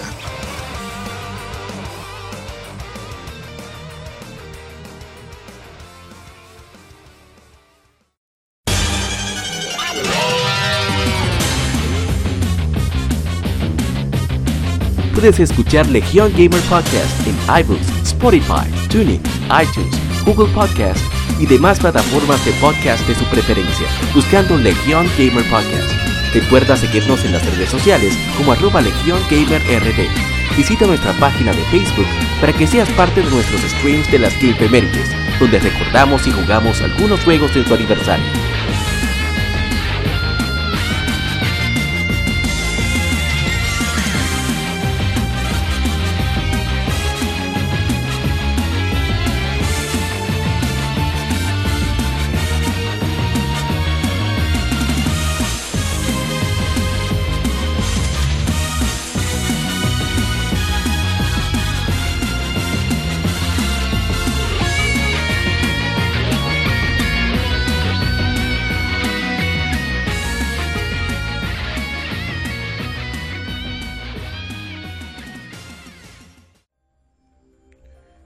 Gracias por continuar con nosotros y seguimos con un especial de PSP con el agente Cobra de Modo 7 Podcast. Así, agente Cobra. El... Vamos entonces con la interfaz de usuario del, PlayStation Portable. Que, Bien. Que primero que nada se basa en el, el, PlayStation, el PSX, el verdadero PSX. Que es un PlayStation 2 modificado que sirve como DVR. O sea que tú puedes grabar programas directamente en un disco duro que tenía entre otras funcionalidades que tenía este aparato en concreto. Y ahí fue que se dio por primera vez, aparte de las cámaras de Sony también, Cross Media Bar. Y creo que las sí. una televis no, eran televisiones, no, no me acuerdo. Pero creo que en algunas Smart TV vinieron, creo que en algunas Smart TV también vinieron con esa interfaz de usuario, si no más recuerdo. Creo, pero esa interfaz de usuario se hizo de manera ergonómica con la del PlayStation 3. O sea que eh, fue una interfaz de usuario para que cualquier usuario, valga la redundancia, pues no tuviera ningún inconveniente a la hora de, utilizarla. Es una interfaz de usuario bastante, por así decirlo, eh, eh, ¿cómo se le podría decir a esa interfaz de usuario? Porque recuerden que es un menú donde cuando usted selecciona arriba o abajo, se van desplegando diferentes funciones. Algo muy interesante porque si vemos el Nintendo 10 en la interfaz de usuario como tal, pues es una interfaz de usuario un poco rudimentaria. Y si vemos también las interfaces de usuario de consolas anteriores, pues también pues no eran rudimentarias, pero sí solamente traían, traían pocos recursos en, lo que tenía que ver con las opciones de modificación de, de, de, cosas como tales. Pero ya con el Sí, como vuelvo y digo, porque es una interfaz, como vuelvo y señalo, pues eh, activa, porque uno puede, además de cambiarle los fondos de pantalla, le puede, eh, el, el, mismo tema, mejor dicho, usted puede poner temas de otros títulos. Y, lo bonito es que, igual que con el PlayStation 3, tú podías crear otros temas. O sea, Sony te daba permiso hasta para eso. Tú podías comprarlos Entonces, o podías simplemente dejarlos de internet e instalarlos. Exacto. Entonces, era una, una, interfaz de usuario un poco más compleja, más compleja porque te permitía más opciones, cosa que ya para los tiempos actuales se van poniendo cada vez más complejos las interfaces de usuario por una y otra razón. porque se puede modificar. Sí, exacto, más simple, pero a la vez se va poniendo un poquito, un poquito complejo en cierto punto porque, eh, y discúlpame por, por, por señalarlo, por el asunto de las múltiples opciones que ahora te dan las interfaces de usuario que antes no te daba. Porque ahora hasta tú puedes rejugar con, con, algunas otras, con ciertas cosas de la consola, como son resoluciones, etcétera, etcétera, que antes no se podía. Antes, no, no, tal vez hay menús ocultos para hacerlo, pero no es posible de una manera, eh, de una manera básica, clásica. Y ya para finalizar, pues el sistema, al igual que el del Nintendo 10, de tú pues poder navegar el interfaz de usuario y tener ya el juego precargado, no precargado, sino ya listo para ejecutarse, pues, pues fue una, fue una inclusión también que se agradece. Eh, hasta, esta, hasta esas dos consolas no podíamos ver eso en una portátil. El Nintendo, el creo, no, con el Game Boy Advance, no, fue con el comienzo, sí, fue con el, el Game Boy Advance creo que tenía, sí, en el menú de interfase, creo que ya se, podía. El Nintendo 10 tenía una no, pequeña interfaz que te permitía el sí. chat, las opciones. Eh, Exactamente. De descargar eh, ya sea demos y demás, download play, o sea, para jugar con un solo cartucho, aunque solo le permitiera, como Mario Kart 10. Pero más de ahí no se podía. Hasta el 10 sale en 2010 por ahí, no, no se vio eso. Exactamente. Entonces, 2009, era muy ergonómico. Ya podemos ya. Entonces, pues, en aplicación de funcionalidades, como les decía, navegador web, yo entré mucho al, foro de superjugadores por ahí. Eh, que era compatible HTTP, cookies, formas, CSS, JavaScript básico. Eh, tenía tab también, hasta tres eh, pestañas podía tener abierto dirán, ah, este disparate, pero hablamos de un aparato de 2004. Sí. Un avance importante. El Remote Play te permitía jugar, te permitía, mmm, ¿cómo diría? Manejar el PlayStation 3 a distancia, a través del internet. Tú podías, por ejemplo, ver DVD o Blu-ray, algunos juegos de PlayStation, de PlayStation 1, todos los de PlayStation 1, algunos de PlayStation 2 los que fueran retrocompatibles, perdón, los que fueran compatibles, y algunos juegos de PlayStation 3. Eh, a ver, tenía también acceso eh, sobre IP a servicios como Skype. Claro, tenía que utilizar accesorios de micrófono solamente para versiones de 2013 y Go. Era bastante chévere eso. Eh, a ver, había un proyecto similar al PlayStation Home llamado Room que no se llegó a lanzar, sino que estaba como ligado al, PlayStation Home. No se llegaste a usar el PlayStation Home de PlayStation 3. Era como un espacio, o sea, el metaverso, antes del metaverso, era el PlayStation Home. el metaverso es mucho viejo. Ah, ah recuerdo, sí, que había recuerdo. había concursos, tú podías descargar demos, podías ver videos de E3, hacer comentarios en vivo. Y rápido. Sí, era, ¿Qué, habrá pasado? ¿Qué, pasó con el PlayStation Home? Porque no fue muy eh, redituable. Fue más la sal del Sí, se fue muy rápido. Comenzó y se fue demasiado rápido. A mí me encantaba. Yo iba por ahí a veces a ver a chismear, a ver qué había. Yo me gané un par de juegos de PlayStation 1 con concursos que ya hacían. O sea, no eran gran cosa de juego. Por ejemplo, Warhawk, eh, el primer Twisted Metal. Buenita, sí. Sí un concurso, sin estaban ahí. Sí, eso no, y gratis, o sea, que no perdí un poquito de tiempo. Eh, y era eso, comunicación en tiempo real a través de internet, a través de Room, pero debido a, a la retroalimentación de la gente, de la comunidad de gamers, pues decidió mejor cancelarse. Eh, hubo también un lector digital de cómics, Digital Comic Readers. Sony se alió con Rebellion Developments, Disney, IDW Publishing, Insomnia Publications, Ivers, Marvel Comics y Titan Books para lanzar versiones digitalizadas de cómics en el PlayStation Store. Eso salió a través del firmware 6.20. Eh, había una parte de sección de cómics, primero salió en Japón, con ASCII Media Works, Enterbrain, Kadokawa, Kodansha, Shueisha, Shungakukan, Square Enix. Square Enix, por ejemplo, tiene a Full Metal Alchemist. Ellos son la editora de Full Metal Alchemist. and Bank Creatives, Hakusensha, Bandai Visual, Fujimishobo, Futabasha y Bunkasha. Y luego salió en Estados Unidos y en países eh, angloparlantes en, Europa, en 2009 con números de Leicester Arcane, Astro Boy Movie Adaptation, Star Trek Enterprise, etcétera, etcétera. Eh, no hubo tantos, hubo unos cuantos códigos para descargar estas aplicaciones. Y también se expandieron en 2010 a alemán, francés, español e italiano, dependiendo de las regiones del PSP. Eh, bueno, esto se cerró en 2012, solo duró tres años. Pero debo decir que ellos te permitían como descargar números, primeros números para tú como de demos. Yo descargué muchísimos y, la verdad que era cool porque te guiaba. O sea, aparte de que mantenía la resolución cuando se hacía un, un, un zoom in, un acercamiento, tú podías dejarlo en automático y te guiaba por los paneles. Y era una sensación bastante chévere, debo decir, la manera en cómo te colocaba con una ampliación directa para que te tuvieras toda la escena del cuadro, pero también en la lectura y era muy dinámica la lectura de esa forma. No, voy a, no estoy diciendo que valiera la pena pagar o algo, sí, pero era bastante No, claro que no.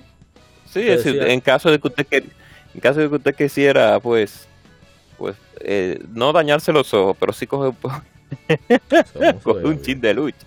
Sí, sí, sí, eso me recuerda al ampliador del, del, del web browser que tenía el Dreamcast, que eso no lo tiene inclusive, creo que lo tienen los, los, los navegadores actuales, pero no lo tenía como el de Dreamcast. El de Dreamcast era un cuadro específico para tener el acceso al, a la ampliación. Creo que el de aquí, creo que debe de haber una app, pero en browser no he visto todavía eso. He visto sí que se puede aumentar el tamaño, pero no así. Bueno, en fin. Vamos a, ahora a continuar rápido con los juegos. El PSP tuvo en total 1370 juegos lanzados durante los 10 años que estuvo activo de manera oficial.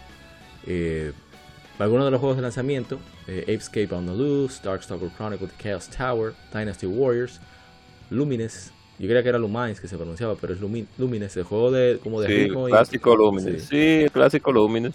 Metal Gear 8 Acid, Need for Speed Underground Rivals, NFL Street 2 sí. Unleashed, Reach Racer, que nunca puede faltar una consola de PlayStation, Spider-Man 2, ese, lo vi muchísimo, Star Wars PGA Tour, sí.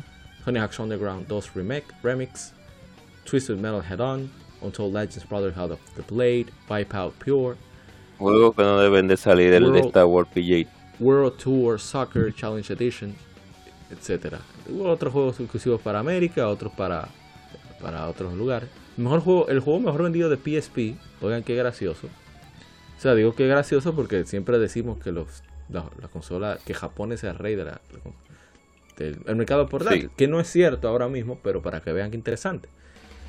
El juego mejor vendido de PSP de todos es nada más y nada menos que el Grand Theft Auto Liberty City Stories, con 7.6 millones de copias hasta octubre de 2015. Y eso que sería en PlayStation 2 también. Así eh, mismo es. ¿Qué decir? Eh, entre los mejores vendidos, aparte de ese mencionado, Monster Hunter Portable Third, que no podía quedarse, Monster Hunter, Gran Turismo, Monster Hunter claro, Unite, Salvador, etcétera, etcétera, etcétera, sí. Eh, el mejor evaluado, los mejores evaluados son God of War, Ghost of Sparta, Grand Theft Auto Vice City Stories, Daxter, así como Metal Gear Solid Peace Walker, que es el único juego de PSP que ha recibido una puntuación perfecta de Famitsu. O sea que, grandes ligas ahí. Hay mucho de sí, sí. Salieron muchos greatest hits. Eh, a ver si hay algún detalle que me falte por mencionar. Ah, los greatest hits eran juegos que pasaron de 250.000 copias vendidas por nueve meses. Después de nueve meses. entonces, eso bajaban a 20 dólares. Que eso me gustaba mucho. O sea, si yo haber conocido eso del PSP, de juegos a 20 dólares, quizá yo hubiera comprado más originales, pero estaba centrado en el 10. Y aparte de que la cosa no estaba tan buena como quiera. Pero en fin, eh, habían juegos mini que solamente eran descargables. Eh, habían demos. Habían también los famosos juegos de, de, de hecho, yo compré Déjame ver qué época fue, déjame hacer memoria. Creo que fue en 2010. Mi hermano Waldo vino, me regaló una tarjeta de PlayStation Store de 20 dólares que todavía conservo. Es una tarjeta física de PlayStation Store. Eh, y yo decidí comprar porque lo consideré razonable. seguro me van a, si consideran que no, díganlo en los comentarios. Que pagar 6 dólares al, sol de hoy, 6 dólares serían, no sé, 330 pesos. Por una copia digital de Legend of Dragoon. Y dije, contale, pero. Ya tú sabes. 6 dólares lo puedo jugar en PlayStation 3 y PSP. Ah, lo compré. venga, venga el líquido, como dice Omar. No, pero un juego de un juego así, o sea, de ese tamaño, todo ese contenido. dije, bueno. Entonces, eh, eso me llamó mucho la atención, que tú podías compartir el juego desde PlayStation 3, o sea, descargarlo en PlayStation 3, pasarlo a PSP, y puedes devolver el, archivo de la memory card digital, eh, perdón, virtual, pasarlo al PlayStation 3 otra vez y seguir ahí. Eso me, me llamó mucho la atención. Y, y el PSP fue que comenzó con eso, prácticamente. Entonces, eh, otro detalle ya para, para, comenzar directamente con anécdotas. Es que eh, algunos juegos de PSP a partir del 2009, como salieron memorias de mayor tamaño, pues algunos juegos te permitían la instalación opcional. O sea, juegos de UMD, por ejemplo, el Metal Gear Solid, Peace Walker, te daba la opción de tú instalar, incluso cuando era digital, cuando es digital, te da la opción de instalar más información para tener más audios, por ejemplo. Sí, para tener más casetes. Y que cargue menos, obviamente. Te da a ver, para estar seguro si falta alguna cosa. Bueno, comentarios en general de que era muy poderoso, pero como que eh, nueva forma de salvaguardar la pantalla, también la, de la, superficie de lectura del UMD que era frágil, eh, que está bien diseñado, pero que bueno, criticaron la falta, la falta de navegador. El Glare, estoy hablando al inicio. Ya en 2008 que ya se decía Time puso al PSP como aparato necesario para viajar. Eh, por las capacidades de, de, películas, telecomunicaciones, GPS y demás. Eh, todo el mundo habló de que el PSP era muy superior al 10 en 2004, pero eh, Reggie fils el gran Reggie, se enfocó diciendo de que eh, el aparato, eh, la, experiencia del Nintendo 10, eh, y al final tuvo razón, el 10 comenzó a hacerse mucho más popular desde el inicio porque atrajo Master Party, o sea, el costo de desarrollo era menor, claro. la touchscreen, la segunda pantalla, elementos interactivos, pero sobre todo los juegos. O sea, Super 64 portátil no había forma de, competir con eso.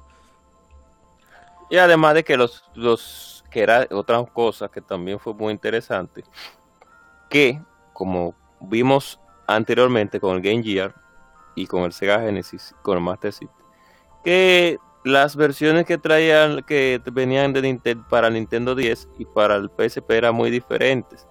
Y también se lanzaron muchos títulos originales inclusive. Mucha gente no recuerda, hay uno que se llama Sonic Rivals, que mucha gente no lo recuerda. Acá, ¿cómo es ese juego? ¿No es un juego de Sonic normal o es de carro? O sea, es contra reloj. O sea, tengo que ir es una, es, es, con, es un híbrido, es un híbrido. Okay. Un híbrido. Es un híbrido. Pero para 2005, un detalle, antes ya de que de dejar todo esto de información, que el PSP para 2006 por ahí, por ahí había vendido 40 millones de unidades. Pero resulta que solamente habían vendido como dos juegos por cada, por cada unidad. O sea, nada. Mientras que PSP llevaba como 6. Perdón, y que PSP, Nintendo 10 llevaba como 6. Estoy haciendo la comparativa para eh, hablar de ganancias. Hay que tomar en cuenta que PlayStation, al igual que Xbox, venden las consolas a pérdidas para recuperarlo con las regalías de los licenciatarios de los juegos o la venta misma de los juegos de, de First Party. Nintendo, Nintendo no, Nintendo siempre lanza sus consolas y le saca dinero, o sea, siempre le saca ganancias, siempre. Es una regla que ellos tienen. Entonces, al final, al final, al final, sacando números, tú te das cuenta de que el PSP no dejó tanto dinero como al principio por lo menos, hasta mitad de vida. Y eso fue un problema, obviamente.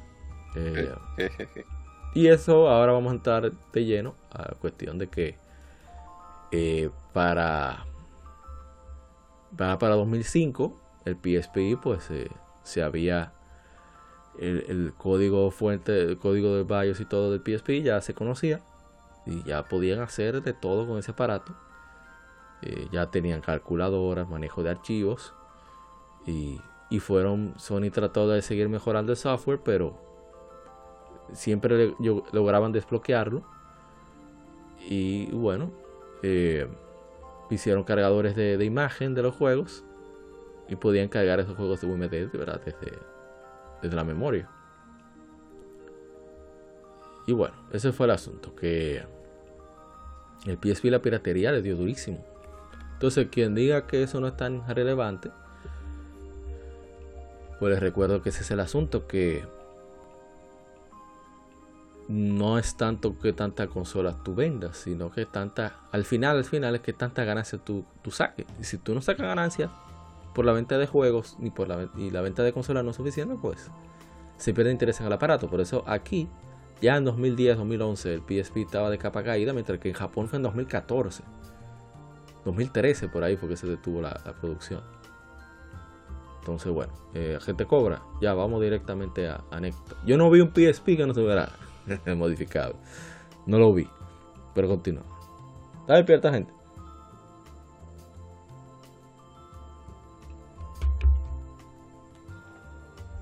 Ver. Entonces, pues cuando yo obtuve mi PSP, mm, no sabía exactamente, aparte de lo que fue cuáles juegos iba yo a jugar. Pero sí sabía que, ya gracias a la guía de, de Dart, pues eh, no era, ¿cómo se dice? No iba a ser imposible contar cuáles juegos, pues, darle de lleno. Entonces algo que me llamó mucho la atención fue Fantasy Star Portable 2.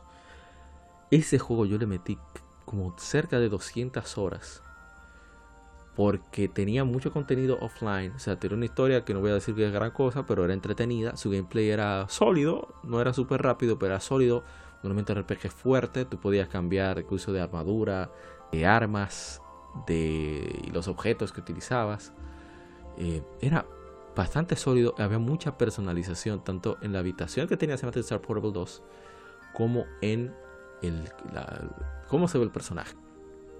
Y era online. Eso fue lo que más llamó la atención. Un juego de PSP con jugabilidad cooperativa online.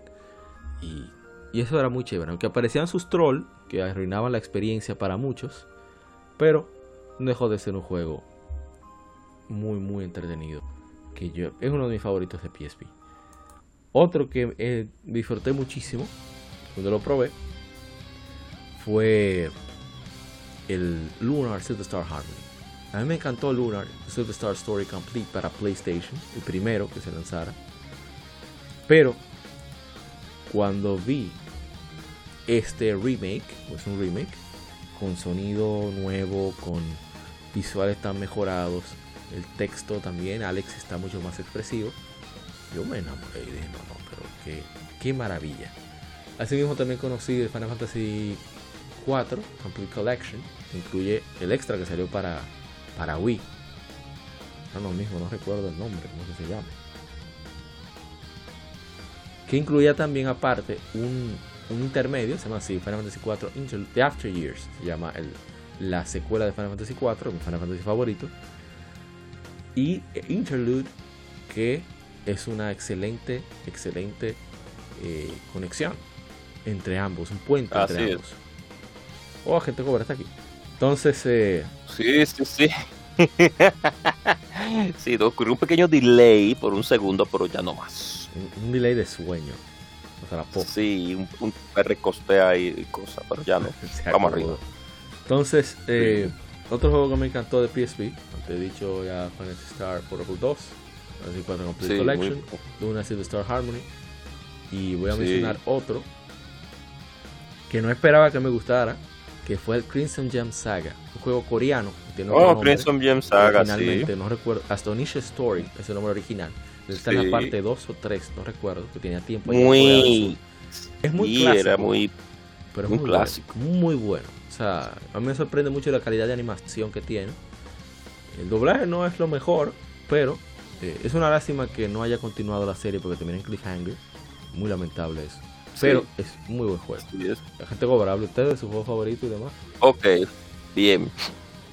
Para poder comprender el PSP tenemos que, como todos saben, de los que hemos hablado, pues tenemos que, que decir de que el- el- ese aparato como por aparato portable, pues tuvo muchos títulos originales, pero también tuvo muchos porteos, muchos porteos tuvo.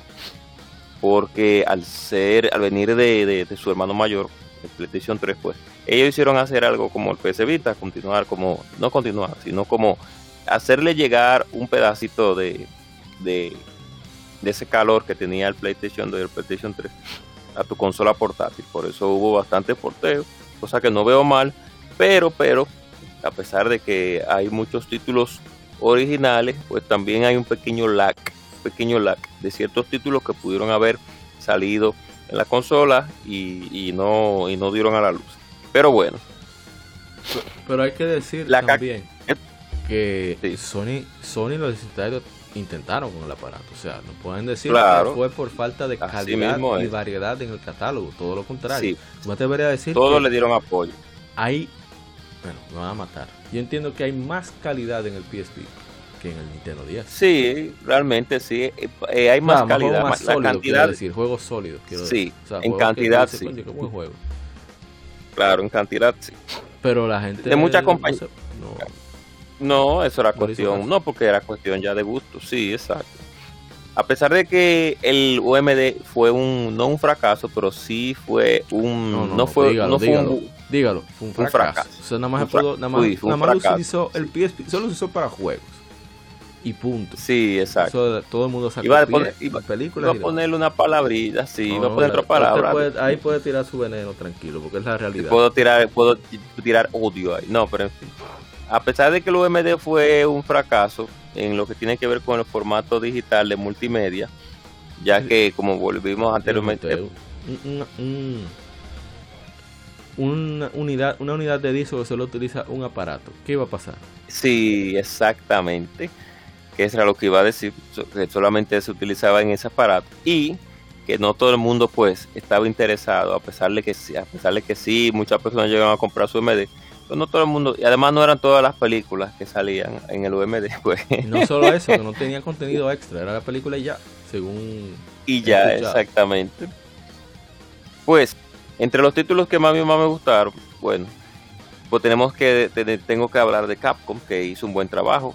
Capcom tiró Mega Man Power Up, que fue uno de los primeros títulos que salieron para PSP, que es la reinvención de Mega Man 1 para el PSP, que incluyeron dos, dos personajes, dos enemigos más, Picado, dos hermanos más de Mega Man. Ese nunca se queda. O sea, todo el mundo lo menciona. Sí. Sí, todo el mundo lo menciona porque Mega Man O Power sea, Up. eh, Y- espere, déjeme Ajá. aclarar, no estoy Sí. criticando Dele, de- que está gastado, es diciendo que parece No. que es mejor de, de lo que parece, aparenta, porque siempre está en- Sí. en los favoritos. En los favoritos, sí, porque primero llegó en una época donde había una sequía, eso fue lo primero. Sí. y segundo, pues, Mega Man Power es un remake, sí, es un remake de Mega Man 1. O- y además que viene con historia para comprender cómo fue que los Robot Masters se, se- el Dr. Willy los secuestró, lo que ya había hecho el Dr. Light y lo convirtió en, en, en, en enemigos de Mega Man. Eso era- además de que también se tiró Mega Man eh, la X, una, una reinvención eh, no una reinvención, no, un upgrade gráfico, porque eso es la Mega Man Maverick Hunter. Capcom, Capcom le dio un, una- De los sí. míos, ese. Pero usted siga, siga, que se de los míos favoritos, Sí. Mario Hunter X. Sí, eh, como Maverick Hunter es muy bueno. Lo lamentable fueron las ventas que no fueron tan grandes para, como para seguir tirando la X2 Sí, y la que X3. ese era el plan. El plan que tenían con ese juego a iniciar es re- era reiniciar la saga de Mega Man X a través de remakes en PSP, pero el mercado no, no le respondió. El mercado no le respondió. A pesar de la gran mayoría de RPG que se tiraron, muchísimas RPG buenísimas. Mucha gente recordará Crisis Core, la serie de Disgaea. Ese fue el primer juego de PSP que yo compré atento a mí. O sea, tenía mi, ¿verdad? mi PSP preparado. Se oye, ma- se oye feo eso, para modificado. Sí, yo vi ese juego, estaba a buen precio y yo lo compré. Ahí lo tengo todavía. Exacto. Ahí usted puede encontrar también varias, y, y hubieron inclusive po- aports de, Nin- de- de Nintendo 10 al mismo PSP, como Sí. la mis- como la gente de NIS, que hicieron sus NIS, no, eh, dije NIS, No, pero el mismo, como la gente el mismo de... Square. Pero ven acá, gente cobra. Usted está mencionando juegos, pero usted no está mencionando su favorito. Menciona su favorito. Sí, porque que tengo que... Por vamos eso por que parte, vamos por parte. Habla de su favorito y después vamos diciendo juego Bueno, bueno. los favoritos, eh, ok, mis favoritos de PSP fueron Silent Hill Origin, Ey, Silent Hill Origin es mi, es mi favorito de PSP porque a ese juego se le dio bastante, ah, sí, se le dio bastante feo. Se, y, se, y duré varios días con poderosas pesadillas jugando juego porque yo lo jugaba a las 7 de la noche en un cuarto oscuro y con audífonos. En la noche lo jugaba. Yo duré, literalmente, duré una semana con pesadillas con ese Qué criminal. Sí, lo recuerdo con mucho cariño Silent Hill Origin. Nosotros no éramos acérrimos jugadores de PSP, veíamos títulos, etcétera, y jugábamos unos que otros títulos. Antes- Pero la Silent Hill Origin- continúe, olvidé mencionar que el PSP 1000 es el único que tenía infrarrojo. Ya, continúa. Sí. Ah, bueno. Eh, y a nosotros le dimos en la mamaceta a Silent Hill Origin. Pero de feo, se le dio feo. Por eso digo que yo duré una semana teniendo pesadillas con ese juego, porque de verdad que se le dio su respectiva guata. O sea, Ese es mi favorito, favorito, favorito. Sí, porque te- si hablo de las RP, bueno, ya tenemos a Valkyrie, que la jugué bastante, a Valkyrie Profile. Ey, la saga de las Is, las sagas, claro, la saga Ah, del Is y conocí 7. Is. Y Mi favorito de PSP es ese, absoluto. Y 7. Sí, inclusive, aunque salió Oda Felgan y salió algo una pistín para el PSP, Y, y- que y tiene una interfaz un poco, sí, y uno, aunque la interfaz es un poco diferente a la versión de computadora y de PlayStation 2, pues también ahí. Mucha gente llegó, sí, y mucha gente llegó a conocer la saga de Is también por eso, Sí, porque la- salió en PSP. Daredevil y, y, y Guadaña, Ancient Helmet, ellos lo conocieron por el port de I6 a PSP. Que lo hizo Konami, por Sí, eso que se ve tan, tan raro. Que ese, bueno, lo mencioné en las infomérides. Pero continúa, continúa. Salió un de lo salieron de como vuelvo y su favorito. claro. Ah, bueno, de mis favoritos eran esos. Y tengo aquí un jueguito que iba, que yo jugué, déjame ver, tengo aquí, aquí hablé de Valkyrie Profile, que lo jugué bastante. Much- y ya mi y poco, claro, voy a hablar de los de mi último favorito, de mi último favorito, lo tengo aquí. Tengo aquí que se me olvidó, que se me ol- se me ha olvidado, se me ha olvidado. Ahora, se jugó bastante Tekken, se jugó Oh. mucho Tekken. Y Street Fighter Sí, no. ay, Street Fighter Alpha sí, 3. no tanto Street Fighter, no tanto Street Fighter Alpha ¿Y- 3. y Bla- Blaze pero Blue? sí. Blaze Blue se jugó en, cons- en consolas de, de sobremesa. Y este por, ese sí. portátil era el rey de juego de pelea. O sea, una cosa increíble. Sí, también, también. Eso es una realidad. Ahí se lanzaron, ahí se lanzaron todos los juegos de pelea que, se- que estaban en ese Y tiempo. Todos. también. Ahí mucho- está-. Kombat. Sí, así es. Eh. No iba a hablar de eso porque nada más hablo de los favoritos. A ver, los favoritos. Bueno, vamos a hablar en general de juegos buenos. Bueno, usted mencionó uno de los favoritos míos, hay siete.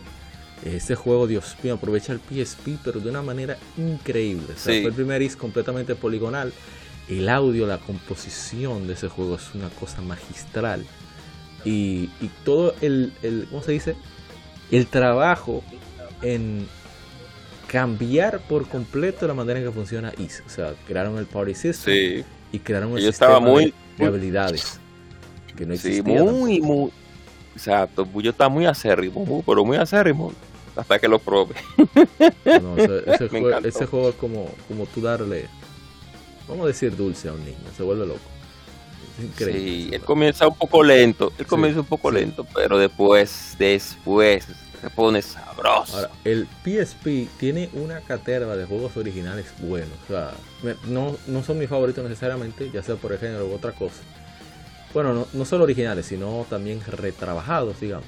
Por ejemplo, Sí, eh, llegó eh, John Dark, un juego original, un juego de estrategia original, Sí. inventado en, en esos juegos de, perdón, en, en Juana de Arco, la historia de Juana de Arco, claro, modificado con anime de Level 5, que se ve muy bien ese juego. Eh, ¿Qué más? Eh, ¿Qué más te puedo mencionar? Eh, juego original, Patapón. O sea, lo de Patapón, Patapón. no tiene precedente. O Claro. sea, yo vi muchísimas mujeres que, que lo digo, en este país, no es, y sobre todo en esa época no era tan común, tú ver una mujer eh, fajada con un jueguito en consola. Ahora no, ahora eso no es nada. O sea, no es na- na- no tampoco fuera. Es, es difícil, tengo que explicarse para que no vengan a decirle, a etiquetar a uno con cosas malas, porque, porque sí o qué. El punto es que em, ahora no es gran cosa que una mujer esté dándole durísimo a una consola de videojuegos. sí, no es algo común, era la palabra. Entonces, tú, cuando salió Patapón, se volvieron locas, se estaban pata, pata, patapón. pa, Pata, pa, pata, pata, pata. A mí me encanta Patapón, tremendo juego. Entonces, Loco Roco también. Loco, Loco Roco también, que iba a mencionarlo, salió una parte 2 El- inclusive. lo mencionamos, lo mencionamos ahorita, el Daxter. O sea, ese Daxter para mí fue una cosa increíble. O sea, yo que la- recién lo había jugado, cuando yo veo que existe esa conexión entre Jack 2 y Jack 3, dije, no, pero aquí es. Esto es increíble. Perdón, Jack 1 y Jack 2, me equivoqué. Eh, sí, ya con ellos dos. y, y bueno, qué decir, también los Star Ocean. Los ports de Star Sí, Ocean. así es, los Mejorados. porque La, la sí, primera mejorado vez que- entre que- comillas ahí, pero No, y la primera vez que sale Star Ocean 1 en Occidente de manera oficial fue aquí, se llama Sí. Star Ocean First Departure. Que afortunadamente lo han porteado a, a Steam, Nintendo, no sé si a Steam, pero a Nintendo Switch y a, y a PlayStation 4. Y esperando la segunda todavía, pero bueno, está- es tan lento en, en Square con eso. Pero una maravilla de, de juegos que, que uno dice, pero Dios mío. ¿Y, y cómo no va a poder? Hay uno que se llama un RPG que no es muy conocido, que lo trajo, ex, creo que fue Exit, fue en, en- en NES, en America. Bueno, se llama Hexis Force. sí, Hexis Force, claro. No es de que es super wow, pero es súper entretenido. O sea, tiene un sistema de batalla bien particular y es bastante ágil. Es usted agente cover, usted le dio Oh, también, claro, De verdad, claro, no, le- yo le di, yo le di durísimo a, hablando bueno, ya había, pues. ah, bueno, anteriormente hablé, claro, hablé de Valkyrie Profile, también salió la saga de Brandish, también, que era una Sí, saga que tenía, sí, se tenía olvidada, Sí. Sí, Sali- salió también la saga de Dissidia, que le dieron durísimo la gente, No, no, no. Yo vi. Espera, deja que yo vuelva. Pero sigue hablando. ¿cómo Sí. ok, bien. hablé de los, hablé de los, Los Disgaea. Sí, los Disgaea, claro. Hablé de, de los diferentes. No voy a hablar de los port porque hablar de port eh, sería hablar de, de multi, entonces no voy a no voy a enfocarme en eso. Mucha gente también jugó bastante, jugó bastante Oye, los juegos de pelea, como digo. Sí. Dele. Vamos a ver. Ahorita está descargado. La contra, que no tiene sonido. No, ahorita no, ahorita no quiere prender. Bueno, yo siempre tengo el sonido bajo. Pues, Ah, ok. continúo. Ah, no, que eh, con esa eh, disidia. Óyeme, yo vi mucha gente vuelta loca. Pero claro. Ahí está, ahí está. pero ese juego lo quemaron. Ahí. Ese, es- los, tengo un em- amigo mío que se que, que quemó un PSP. Ah, mire el sonidito Ay. de entrada. Tu, tu, tu. Ah, eso me gustaba mucho, cómo, cómo cargaba los juegos.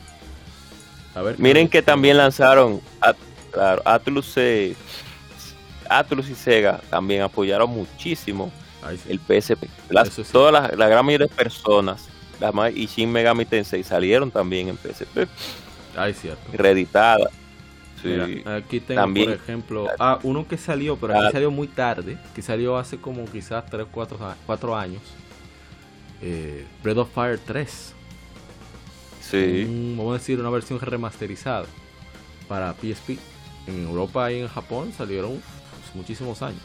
Pero aquí salió hace como 5 años, quizá máximo 6. Y, Exacto. Y bueno, eh, ¿qué más, gente cobra? Eh, Oh, pero claro. Pero la, la gente de la, la gente de, de, de Nice ahí fue que ellos ellos ahí lanzaron la Summon Night también. Ah, sí. Y la Eh, ten- Union. La Union. la- claro. y Y, la Rivera, también la Night de Nightmare, sí, Rivera de Promised de Land y la- y Night de Nightmare, sí, la gente de Atlus también. Yo, Sí, bueno, sí, hemos hablado que sí, porque no quiero hablar, como vuelvo y digo, no quiero hablar de los de, de los del- del- de los ports, porque hablar de los ports eh, sería llover sobre mojado, porque sabemos que iban a ser simplemente pues el mismo juego de PlayStation 2 pero o de PlayStation 3 pero ah, con el tu real downgrade. Entonces eh, no no no vale la pena. Sí. no, no vale la pena hacerlo. Mira, Capcom Ah, sí. No, que Capcom también, como vuelvo y digo, como comenzó con esa línea de remasterizaciones, miren la- el Ultimate Ghost and que ese juego se ve exquisitamente bien. La gente de también de tus queridos amigos Ratchet and Clank también. Sí, la- la Side le dieron su calorcito. juego, Sí. Difícil, o sea, no difícil, perdón. eh, incómodo. Porque ese juego tiene el problema de que no tiene. No está. No voy a decir bien posicionado, pero no tiene como ese ritmo de continue point. O sea, cuando te matan, te mandan para atrás. sí. Ya es sabes. incómodo, es incómodo. O sea, no es imposible, pero es más incómodo de lo habitual. Es lo que quiero decir. Pero no, exacto, no solamente lanzaron ese, lanzaron Secret también el Agent Secret. Agent. Ese no lo he jugado todavía. pero Está pendiente Ah, bueno. para su aniversario. Tiene que tenerlo en la lista, claro. Nan- Namco le dio mucho calor también al, al PSP.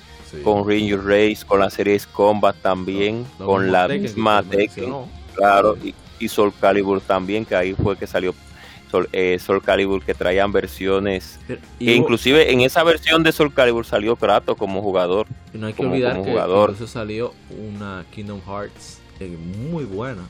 La Kingdom Hearts, la Sí. Birth by Sleep, Dead by Sleep, exacto. que se ve excelente. Incluso es, es- Square eso le, le hizo continuaciones como The, The Third Bir- Birthday, que Ah, es sí. la parte 3 de, de Parasite Eve, Sí. la parte 3 de Parasite Eve. Mira, otro. Y no podemos... ¿ah? Ajá, siga, siga. No, que Konami le dio su calorcito con los juegos que ya sabemos. Aunque tiró ahí un juego mediocre de Castlevania, que fue la, la, re- la, Sí, la remaster- la- el remake. Claro, el remake of de la del Rondo of Blood, que, que era la pasa si está portable. Y, Una, uf, ya, una, una tengo que interesante de, del. PSP es que hay juegos que se quedaron, que no vinieron a América concretamente. Por ejemplo, Tales of Eternia, un- una remasterización, no salió aquí en Occidente. Solamente Sí. salió en Europa. Y es lamentable eso. Mire, Y hay juegos que no- También- Ajá. Ajá. No, no, no. Que aquí veo a, a la gente de, a nuestra querida gente de de de Is, de Is- no de de, de, de Falcon, que la Legend of Hero, que la Tiro of Rebellion es la primera, es la Trails in the Sky, Sí, que es el, el- primero de la serie moderna, digamos. sí, Fue en PSP. No inició en PSP, nació en PC. Como vamos a hablar, ¿verdad? no, no inició en. PC, sí, Pero- yo sé que inició en PC, pero, pero en PC donde encontró América. su público, no, no, donde encontró su público en general, donde comenzó a ver dinero Falcon, fue cuando llegó a PSP. Sí, Y ahí fue donde ellos se casaron y se quedaron. y cuando llegó a, y que llegó a América. Sí, O sea, porque las raíces eran netamente japonesas. Usted quería ir a jugar una Tails y te tenía que comerse su japonés ahí en Pero-. Entonces PSP, bueno, antes de hablar de lo... Te hizo muy popular sobre todo también aparte de ¿verdad? la piratería, la emulación, Claro. hay que decir la verdad.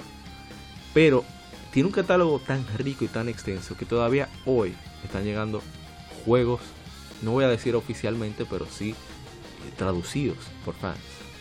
Y un ejemplo de eso es uno que mencioné hace tiempo llamado Last Ranker. Tiene un manga, recomiendo que busquen Sí, Last manga, Rank. sí. Que se ve increíble. Tiene un diseño de personaje muy similar a. Bueno, a mí me gusta por lo menos los, los Street Fighter Alpha. Se ven así en ese estilo. Sí. Y. Un RPG Que Esa versión es la que trae a- a Ingrid. A Ingrid sale esa versión. Y hay una. La primera. Hay un RPG que la serie que nos encanta a todos, el Suicoden. Un Suicoden este, el año pasado Sí. fue que se llegó a traducir. Esa joya se había quedado en Japón, entonces ahora uno puede verla. No de manera oficial, lamentablemente, pero no hay otra forma. Y uno no se estaba perdiendo. Salieron reediciones. Claro. Ah, como vuelvo y digo, salieron ports de que se habían lanzado en, en, en 10 para PSP. Ya hemos hablado de eso. Final Ah, Fantasy el- 2, el tres, etcétera. Sobre todo. Sí. Que, que ahora que usted me veo esto, estoy viendo yo la- las memorias que yo tengo. Yo dije, tengo, las tengo originales. Que me. Que parte de las de las ventajas de verdad de, de cuando se busca la fabricación, digamos, más barata, es que muchas empresas asiáticas pues hicieron versiones baratas de la memory stick, un adaptador de SD card, micro Sí, SD, así mismo es. micro SD cards a eh, memory stick. Entonces, Sí. pero la fabricación era muy mala y a cada rato se iban dañando. Y yo me cansé y dije, no, voy a comprar un original, voy a salir de eso. Entonces, lo interesante es que originalmente el PSP tenía una memoria. ¿Tú sabes de cuánto gente cobra? ¿Cuánto te queda? De- 32 de- megas. Yo- yo 32 la tengo aquí, esa sí. memoria. Es una burla. guárdala, No para seguro en el, nada. No, yo tengo después de un, un tiempo valdrá mucho dinero. Ay, ¿qué? Lo tengo ahí guard- No, yo lo tengo ahí porque eso es verdad, es parte de la historia. Pero, O- o- ajá. siga, siga. No, que también las, las, ¿cómo lo podríamos decir? Los clásicos, o, los, o mejor dicho, los packs de, de consolas retro, de juegos retro, también se dieron mucha vida en el PSP. Un ejemplo como el Classic Arcade Collection de Sega, cosa que en el Nintendo 10 era muy raro verlo. Y salvo el mediocre port de las de las del Son, de la Sonic, la Sonic 1 sonidos de año, ese port sí fue mediocre. Ya, era mejor jugar jugarlo en el emulador de Genesis, el juego, y no jugarlo en, en el mismo porteo que hizo Sega. Hay que ver quién fue el abusador que hizo ese porteo. Ya. Pero en PSP, sí, en PSP, pues muchas compañías como Atari Classic Collection, Sega Arcade Classic Collection, Es la que misma- el- el la misma Sega- Capcom de Sega Genesis. Había unas cuantas joyitas, eh. Sí, la misma Capcom también tiró sus, sus, sus la Capcom tiró Power Stone Collection, tiró sus Arcade Collection que traían los juegos como eh, wow, donde sale Capitán Comando, etcétera, etcétera, etcétera. Y, que Ca- Capitán Comando traían también el juego de los dinosaurios, este como Cadillac and Dinos- Dinosaur. Eh, eh, fue un fue un, un- un compendio, un compendio de nuevas aberturas, porque como, como vuelvo y digo, a un mercado que no se veía en, lo, en, en los en el, negocio de los portátiles. Sí. Fue porque no quiero, como vuelvo y le digo, me voy a dejar de los ports, porque los ports son ports, y bastante que salieron en PSP. Lo ports, sabes. muchos ports. ¿Qué iba a decir? Ah, mira que sí. No, para ir cerrando, o sea, Sí. ya, ¿qué, qué, qué- quiere dejar dicho sobre PSP? ¿Qué le parece Bueno. en general el sistema, historia y, y legado que dejó?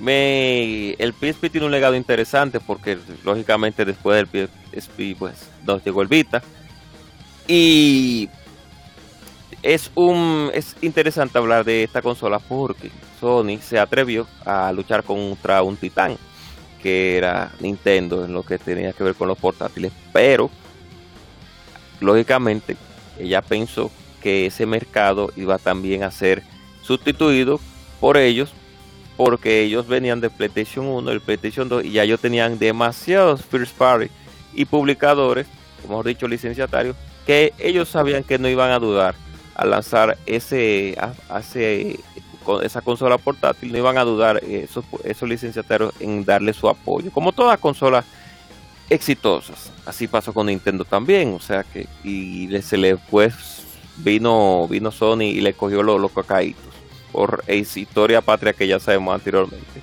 El PSP como portátil, pues al principio a mí no me llamaba bastante la atención porque eh, no era porque no tenía los títulos que yo que yo jugaba, sino porque el enfoque de ellos fue un poco más al un público más adulto y los títulos que yo veía regularmente en PSP, pues regularmente eran ports, ya que ya yo veía en las consolas de sobremesa.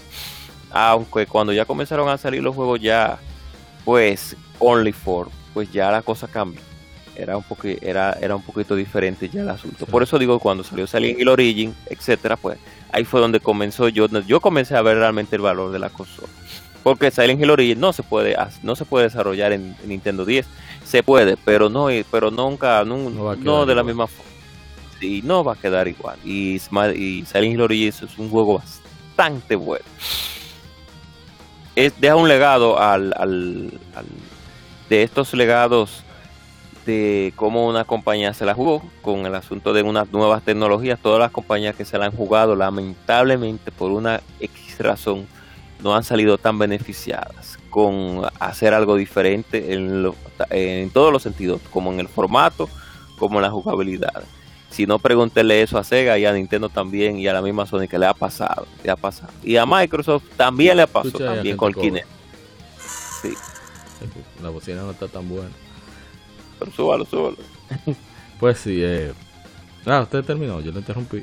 Ya casi, casi, sí, casi para terminar. Pero, pero, pero, hay como toda consola, eh, como toda consola de sobremesa exitosa que le dio su guerra al, al, Nintendo 10, tanto en Japón como en América. Yo creo, pienso que en, Japón le dio una guerra más sólida. Sí, le dio una guerra más sólida, porque cuando uno, uno veía a esta página, que no me recuerdo ahora el nombre, que era The Game Charts, creo que era, que te ponían las ventas. No me recuerdo de la página, pero, pero una página que sí, que te ponía las ventas de cada consola el PSP tenía un margen más alto por ayuda, claro, de Monster Hunter. Cada vez que salía una Monster Hunter, tú que la semana subía, subía. Yo por eso le decimos nosotros el salvador del PSP. en el coro. Eso mismo fue. Es correcto. Ah, y cuando cada vez que iba a salir una Monster Hunter, las ventas se incrementaban eh, eh, al, al por mil. Y cada vez que salía un juego importante de Nintendo, entonces el Nintendo 10 comenzaba a subir. Aunque en América el Nintendo 10 pues siempre se mantuvo sólido. pero en Japón, el, sí, en Japón era otra cosa. Eh, bueno, la, historia nos deja una gran marca con un aparato portátil. Es lamentable que Sony no haya continuado ese modelo de negocio, pero, la, pero sabemos el por qué y sabemos que, Nintendo también está cogiendo su luchita con un mercado de, de, celulares que, es peligroso. Que le ha ido mejor ahora con el Switch que como le fue con Wii U y 3DS juntos. Mucho mejor. Así es. Pero, pero, pero, pero, qué bueno que Sony se hace se aguerró, se aguerrió. Y pues eso hizo que el también, tuviera mejores juegos. Claro, y que un competidor siempre al acecho, como dice el viejo adagio, no es eh, no, los que van adelante no son los no no van ganando si si los que están detrás van corriendo como el mismo como como que dice el adagio es por ahí que va oh, sí como al mismo ritmo sí y eso fue lo que pasó con el PSP así que muchos buenos títulos, muchos buenos títulos. Así es. Entonces, eso precisamente, mira, para que tú lo gracioso que es esto, eh, como dije, pocos UMD tengo, quizá como 5 o 6, algunos, no, quizá como, como 8 si contamos lo que están sueltos. Y, pero yo nunca compré muchos juegos de PSP, sin embargo, después que tuve el PlayStation Vita, comenzaron a aparecer las ofertas. Yo, ah, mira, ese juego está a 5 dólares. Ah, mira, ese juego está a 2 dólares. Venga. Ese juego 3. Venga. Atento al relajo. Déjame encender el PlayStation Vita. Vi que tenía como 8 instalados en, el PSP. Bueno, en el PSP, como tengo memoria más grande, es más, obviamente. La cantidad de juegos que ustedes que ven de PSP que, que jugamos en, en stream eh, son precisamente de desde el PlayStation TV que no tengo modificado. Entonces,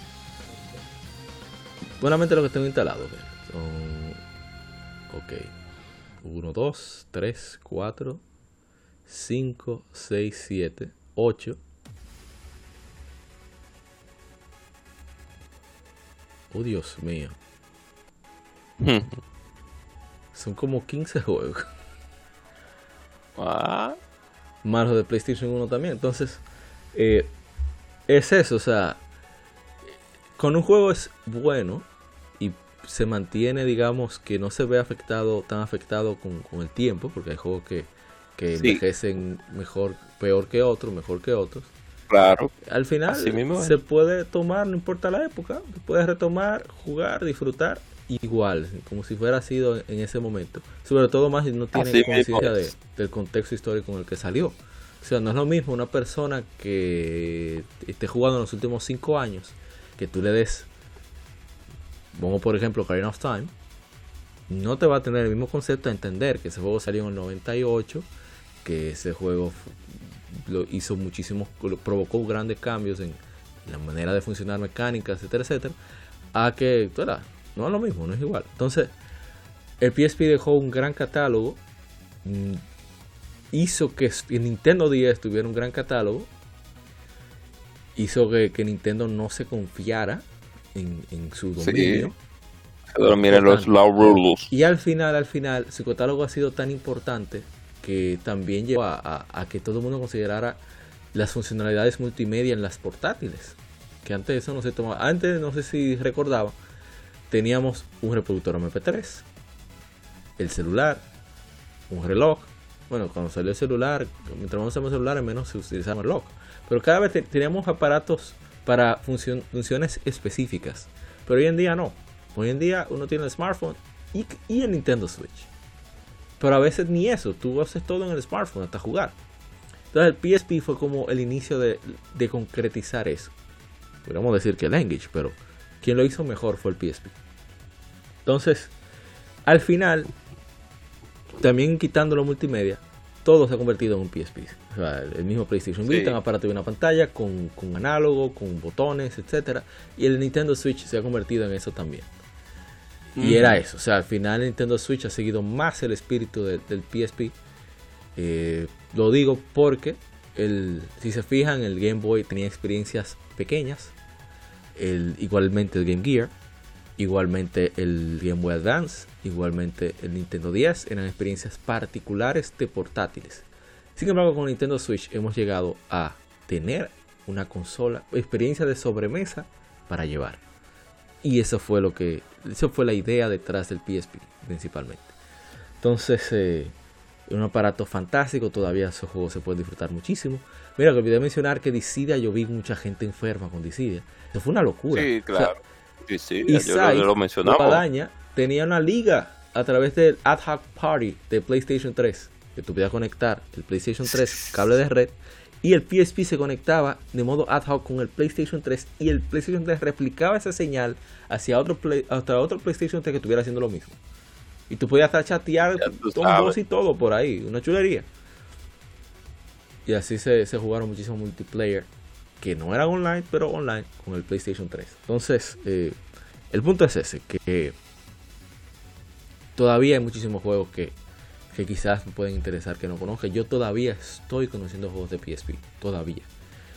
Y, y lo tuve prácticamente, no desde la salida, pero sí en su época. Así que si no le ha dado chance a esa consola, yo que este es el, mejor momento.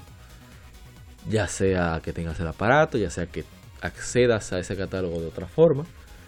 Y dale chance, que, que hay muchísimos juegos buenísimos, que alguno te, te va a encantar. Y hay Así dos es. Grand Theft Auto, bueno, tres si contamos a Chinatown Wars también, que originalmente Sí, la en 10. Jonathan Wars, que fue un port de, para de, de de 10. 10, sí. Muy bueno también ese juego, ¿eh? Pero son eh, no hay pérdida con PSP, es una excelente consola que, que, que siempre todavía vamos a seguir, quizá no jugándolo directamente en el aparato, pero sí vamos a seguir disfrutando de su juego. Gente Cobra, despídase. Eh, Como que siempre. Así es, como siempre. Pues muchísimas gracias por escucharnos. Muchísimas gracias por escucharnos. Y muchísimas gracias por escucharnos. Así que hagan bien y no miren a quién. Es el, el logo insignia de modo El 7. eslogan suyo. Ay, de modo 7. Recuerden que a pesar de todo seguimos con un virus, con una variante que no es tan fuerte. Pero a nadie le gusta enfermarse. O sea que, Que no y a pesar la- de que las restricciones, claro, no sabemos las consecuencias.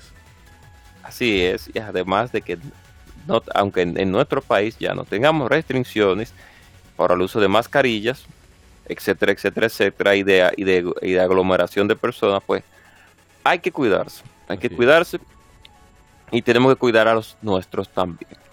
Sigan pues disfrutando de lo que más les gusta, que son, puede ser en este y, y de lo que más les gusta y principalmente de lo que nosotros nos gusta hablar, que son los y jugar también, valga la redundancia, que son los videojuegos y comer también, pero comer con un videojuego es- es mejor que comer, que comer sin. No se ríe. Bueno, Muchos títulos buenos vienen en este mes, así que, bueno, en este mes no, pero en estos- próximamente. En, en estas semanas solamente, en Sí. este par de semanas ha habido Y- juegazos. Si Ishidori está, no, Ishidori está frustrado con su Elden Ring. Usted va a y- modo 7 ahora. Eh, no, no, no, no. No, pero vamos a poner un bot, vamos a poner un bot. a- No, pero está la Mr. Trumpetman ahí, eso no es problema. No, no, no, ese sí, ese no, Mr. Trumpetman lo vamos a, también lo vamos a exiliar para, para, lo vamos a encerrar en No, su no a país sa- también. Cuando salga Kirby se exilia el mismo. Sí, sí, se exilia el mismo. Entonces, eh, Sigan haciendo lo correcto. así es. y intenten hacer lo mejor que puedan al prójimo. Así que esto es un mensaje de nuestro querido y difunto Gus también. Así que ya saben.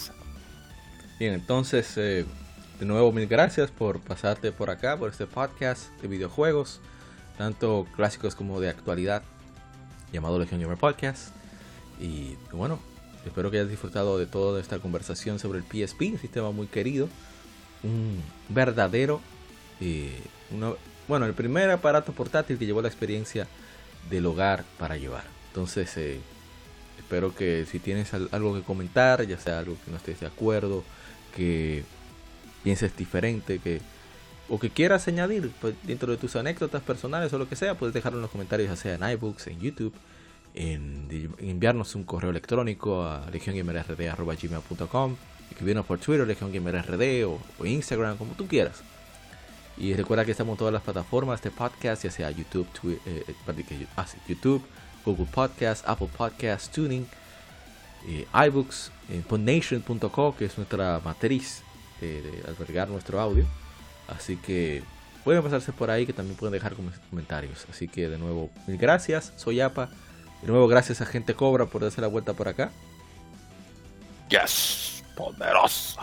Y nos veremos hasta la próxima en otro episodio más de Legion Gamer Podcast. Este fue el episodio número 130. Somos Legion, somos gamers. Legion Gamer Podcast, el gaming nos une. Recuerda cuidarte mucho y que siga el vicio. Bye bye. Somos Legión, somos gamers. Legión Gamer Podcast, el gaming nos une. Un podcast diferente para gamers únicos, noticias interesantes, historia del gaming y mucho más para mantenerte al tanto del actual como del pasado. Porque todos jugamos, el gaming nos une. Estamos disponibles en iBooks, TuneIn, Spotify, iTunes y demás plataformas de audio. Perfecto para escucharnos mientras subes niveles, buscas un objeto específico o practicas para dominar esa jugada devastadora. Recuerda seguirnos en Facebook, Twitter e Instagram como Legión Gamer RD para que compartas con nosotros y seas parte de la legión de gamers únicos. Gracias por escucharnos y te esperamos para el próximo episodio.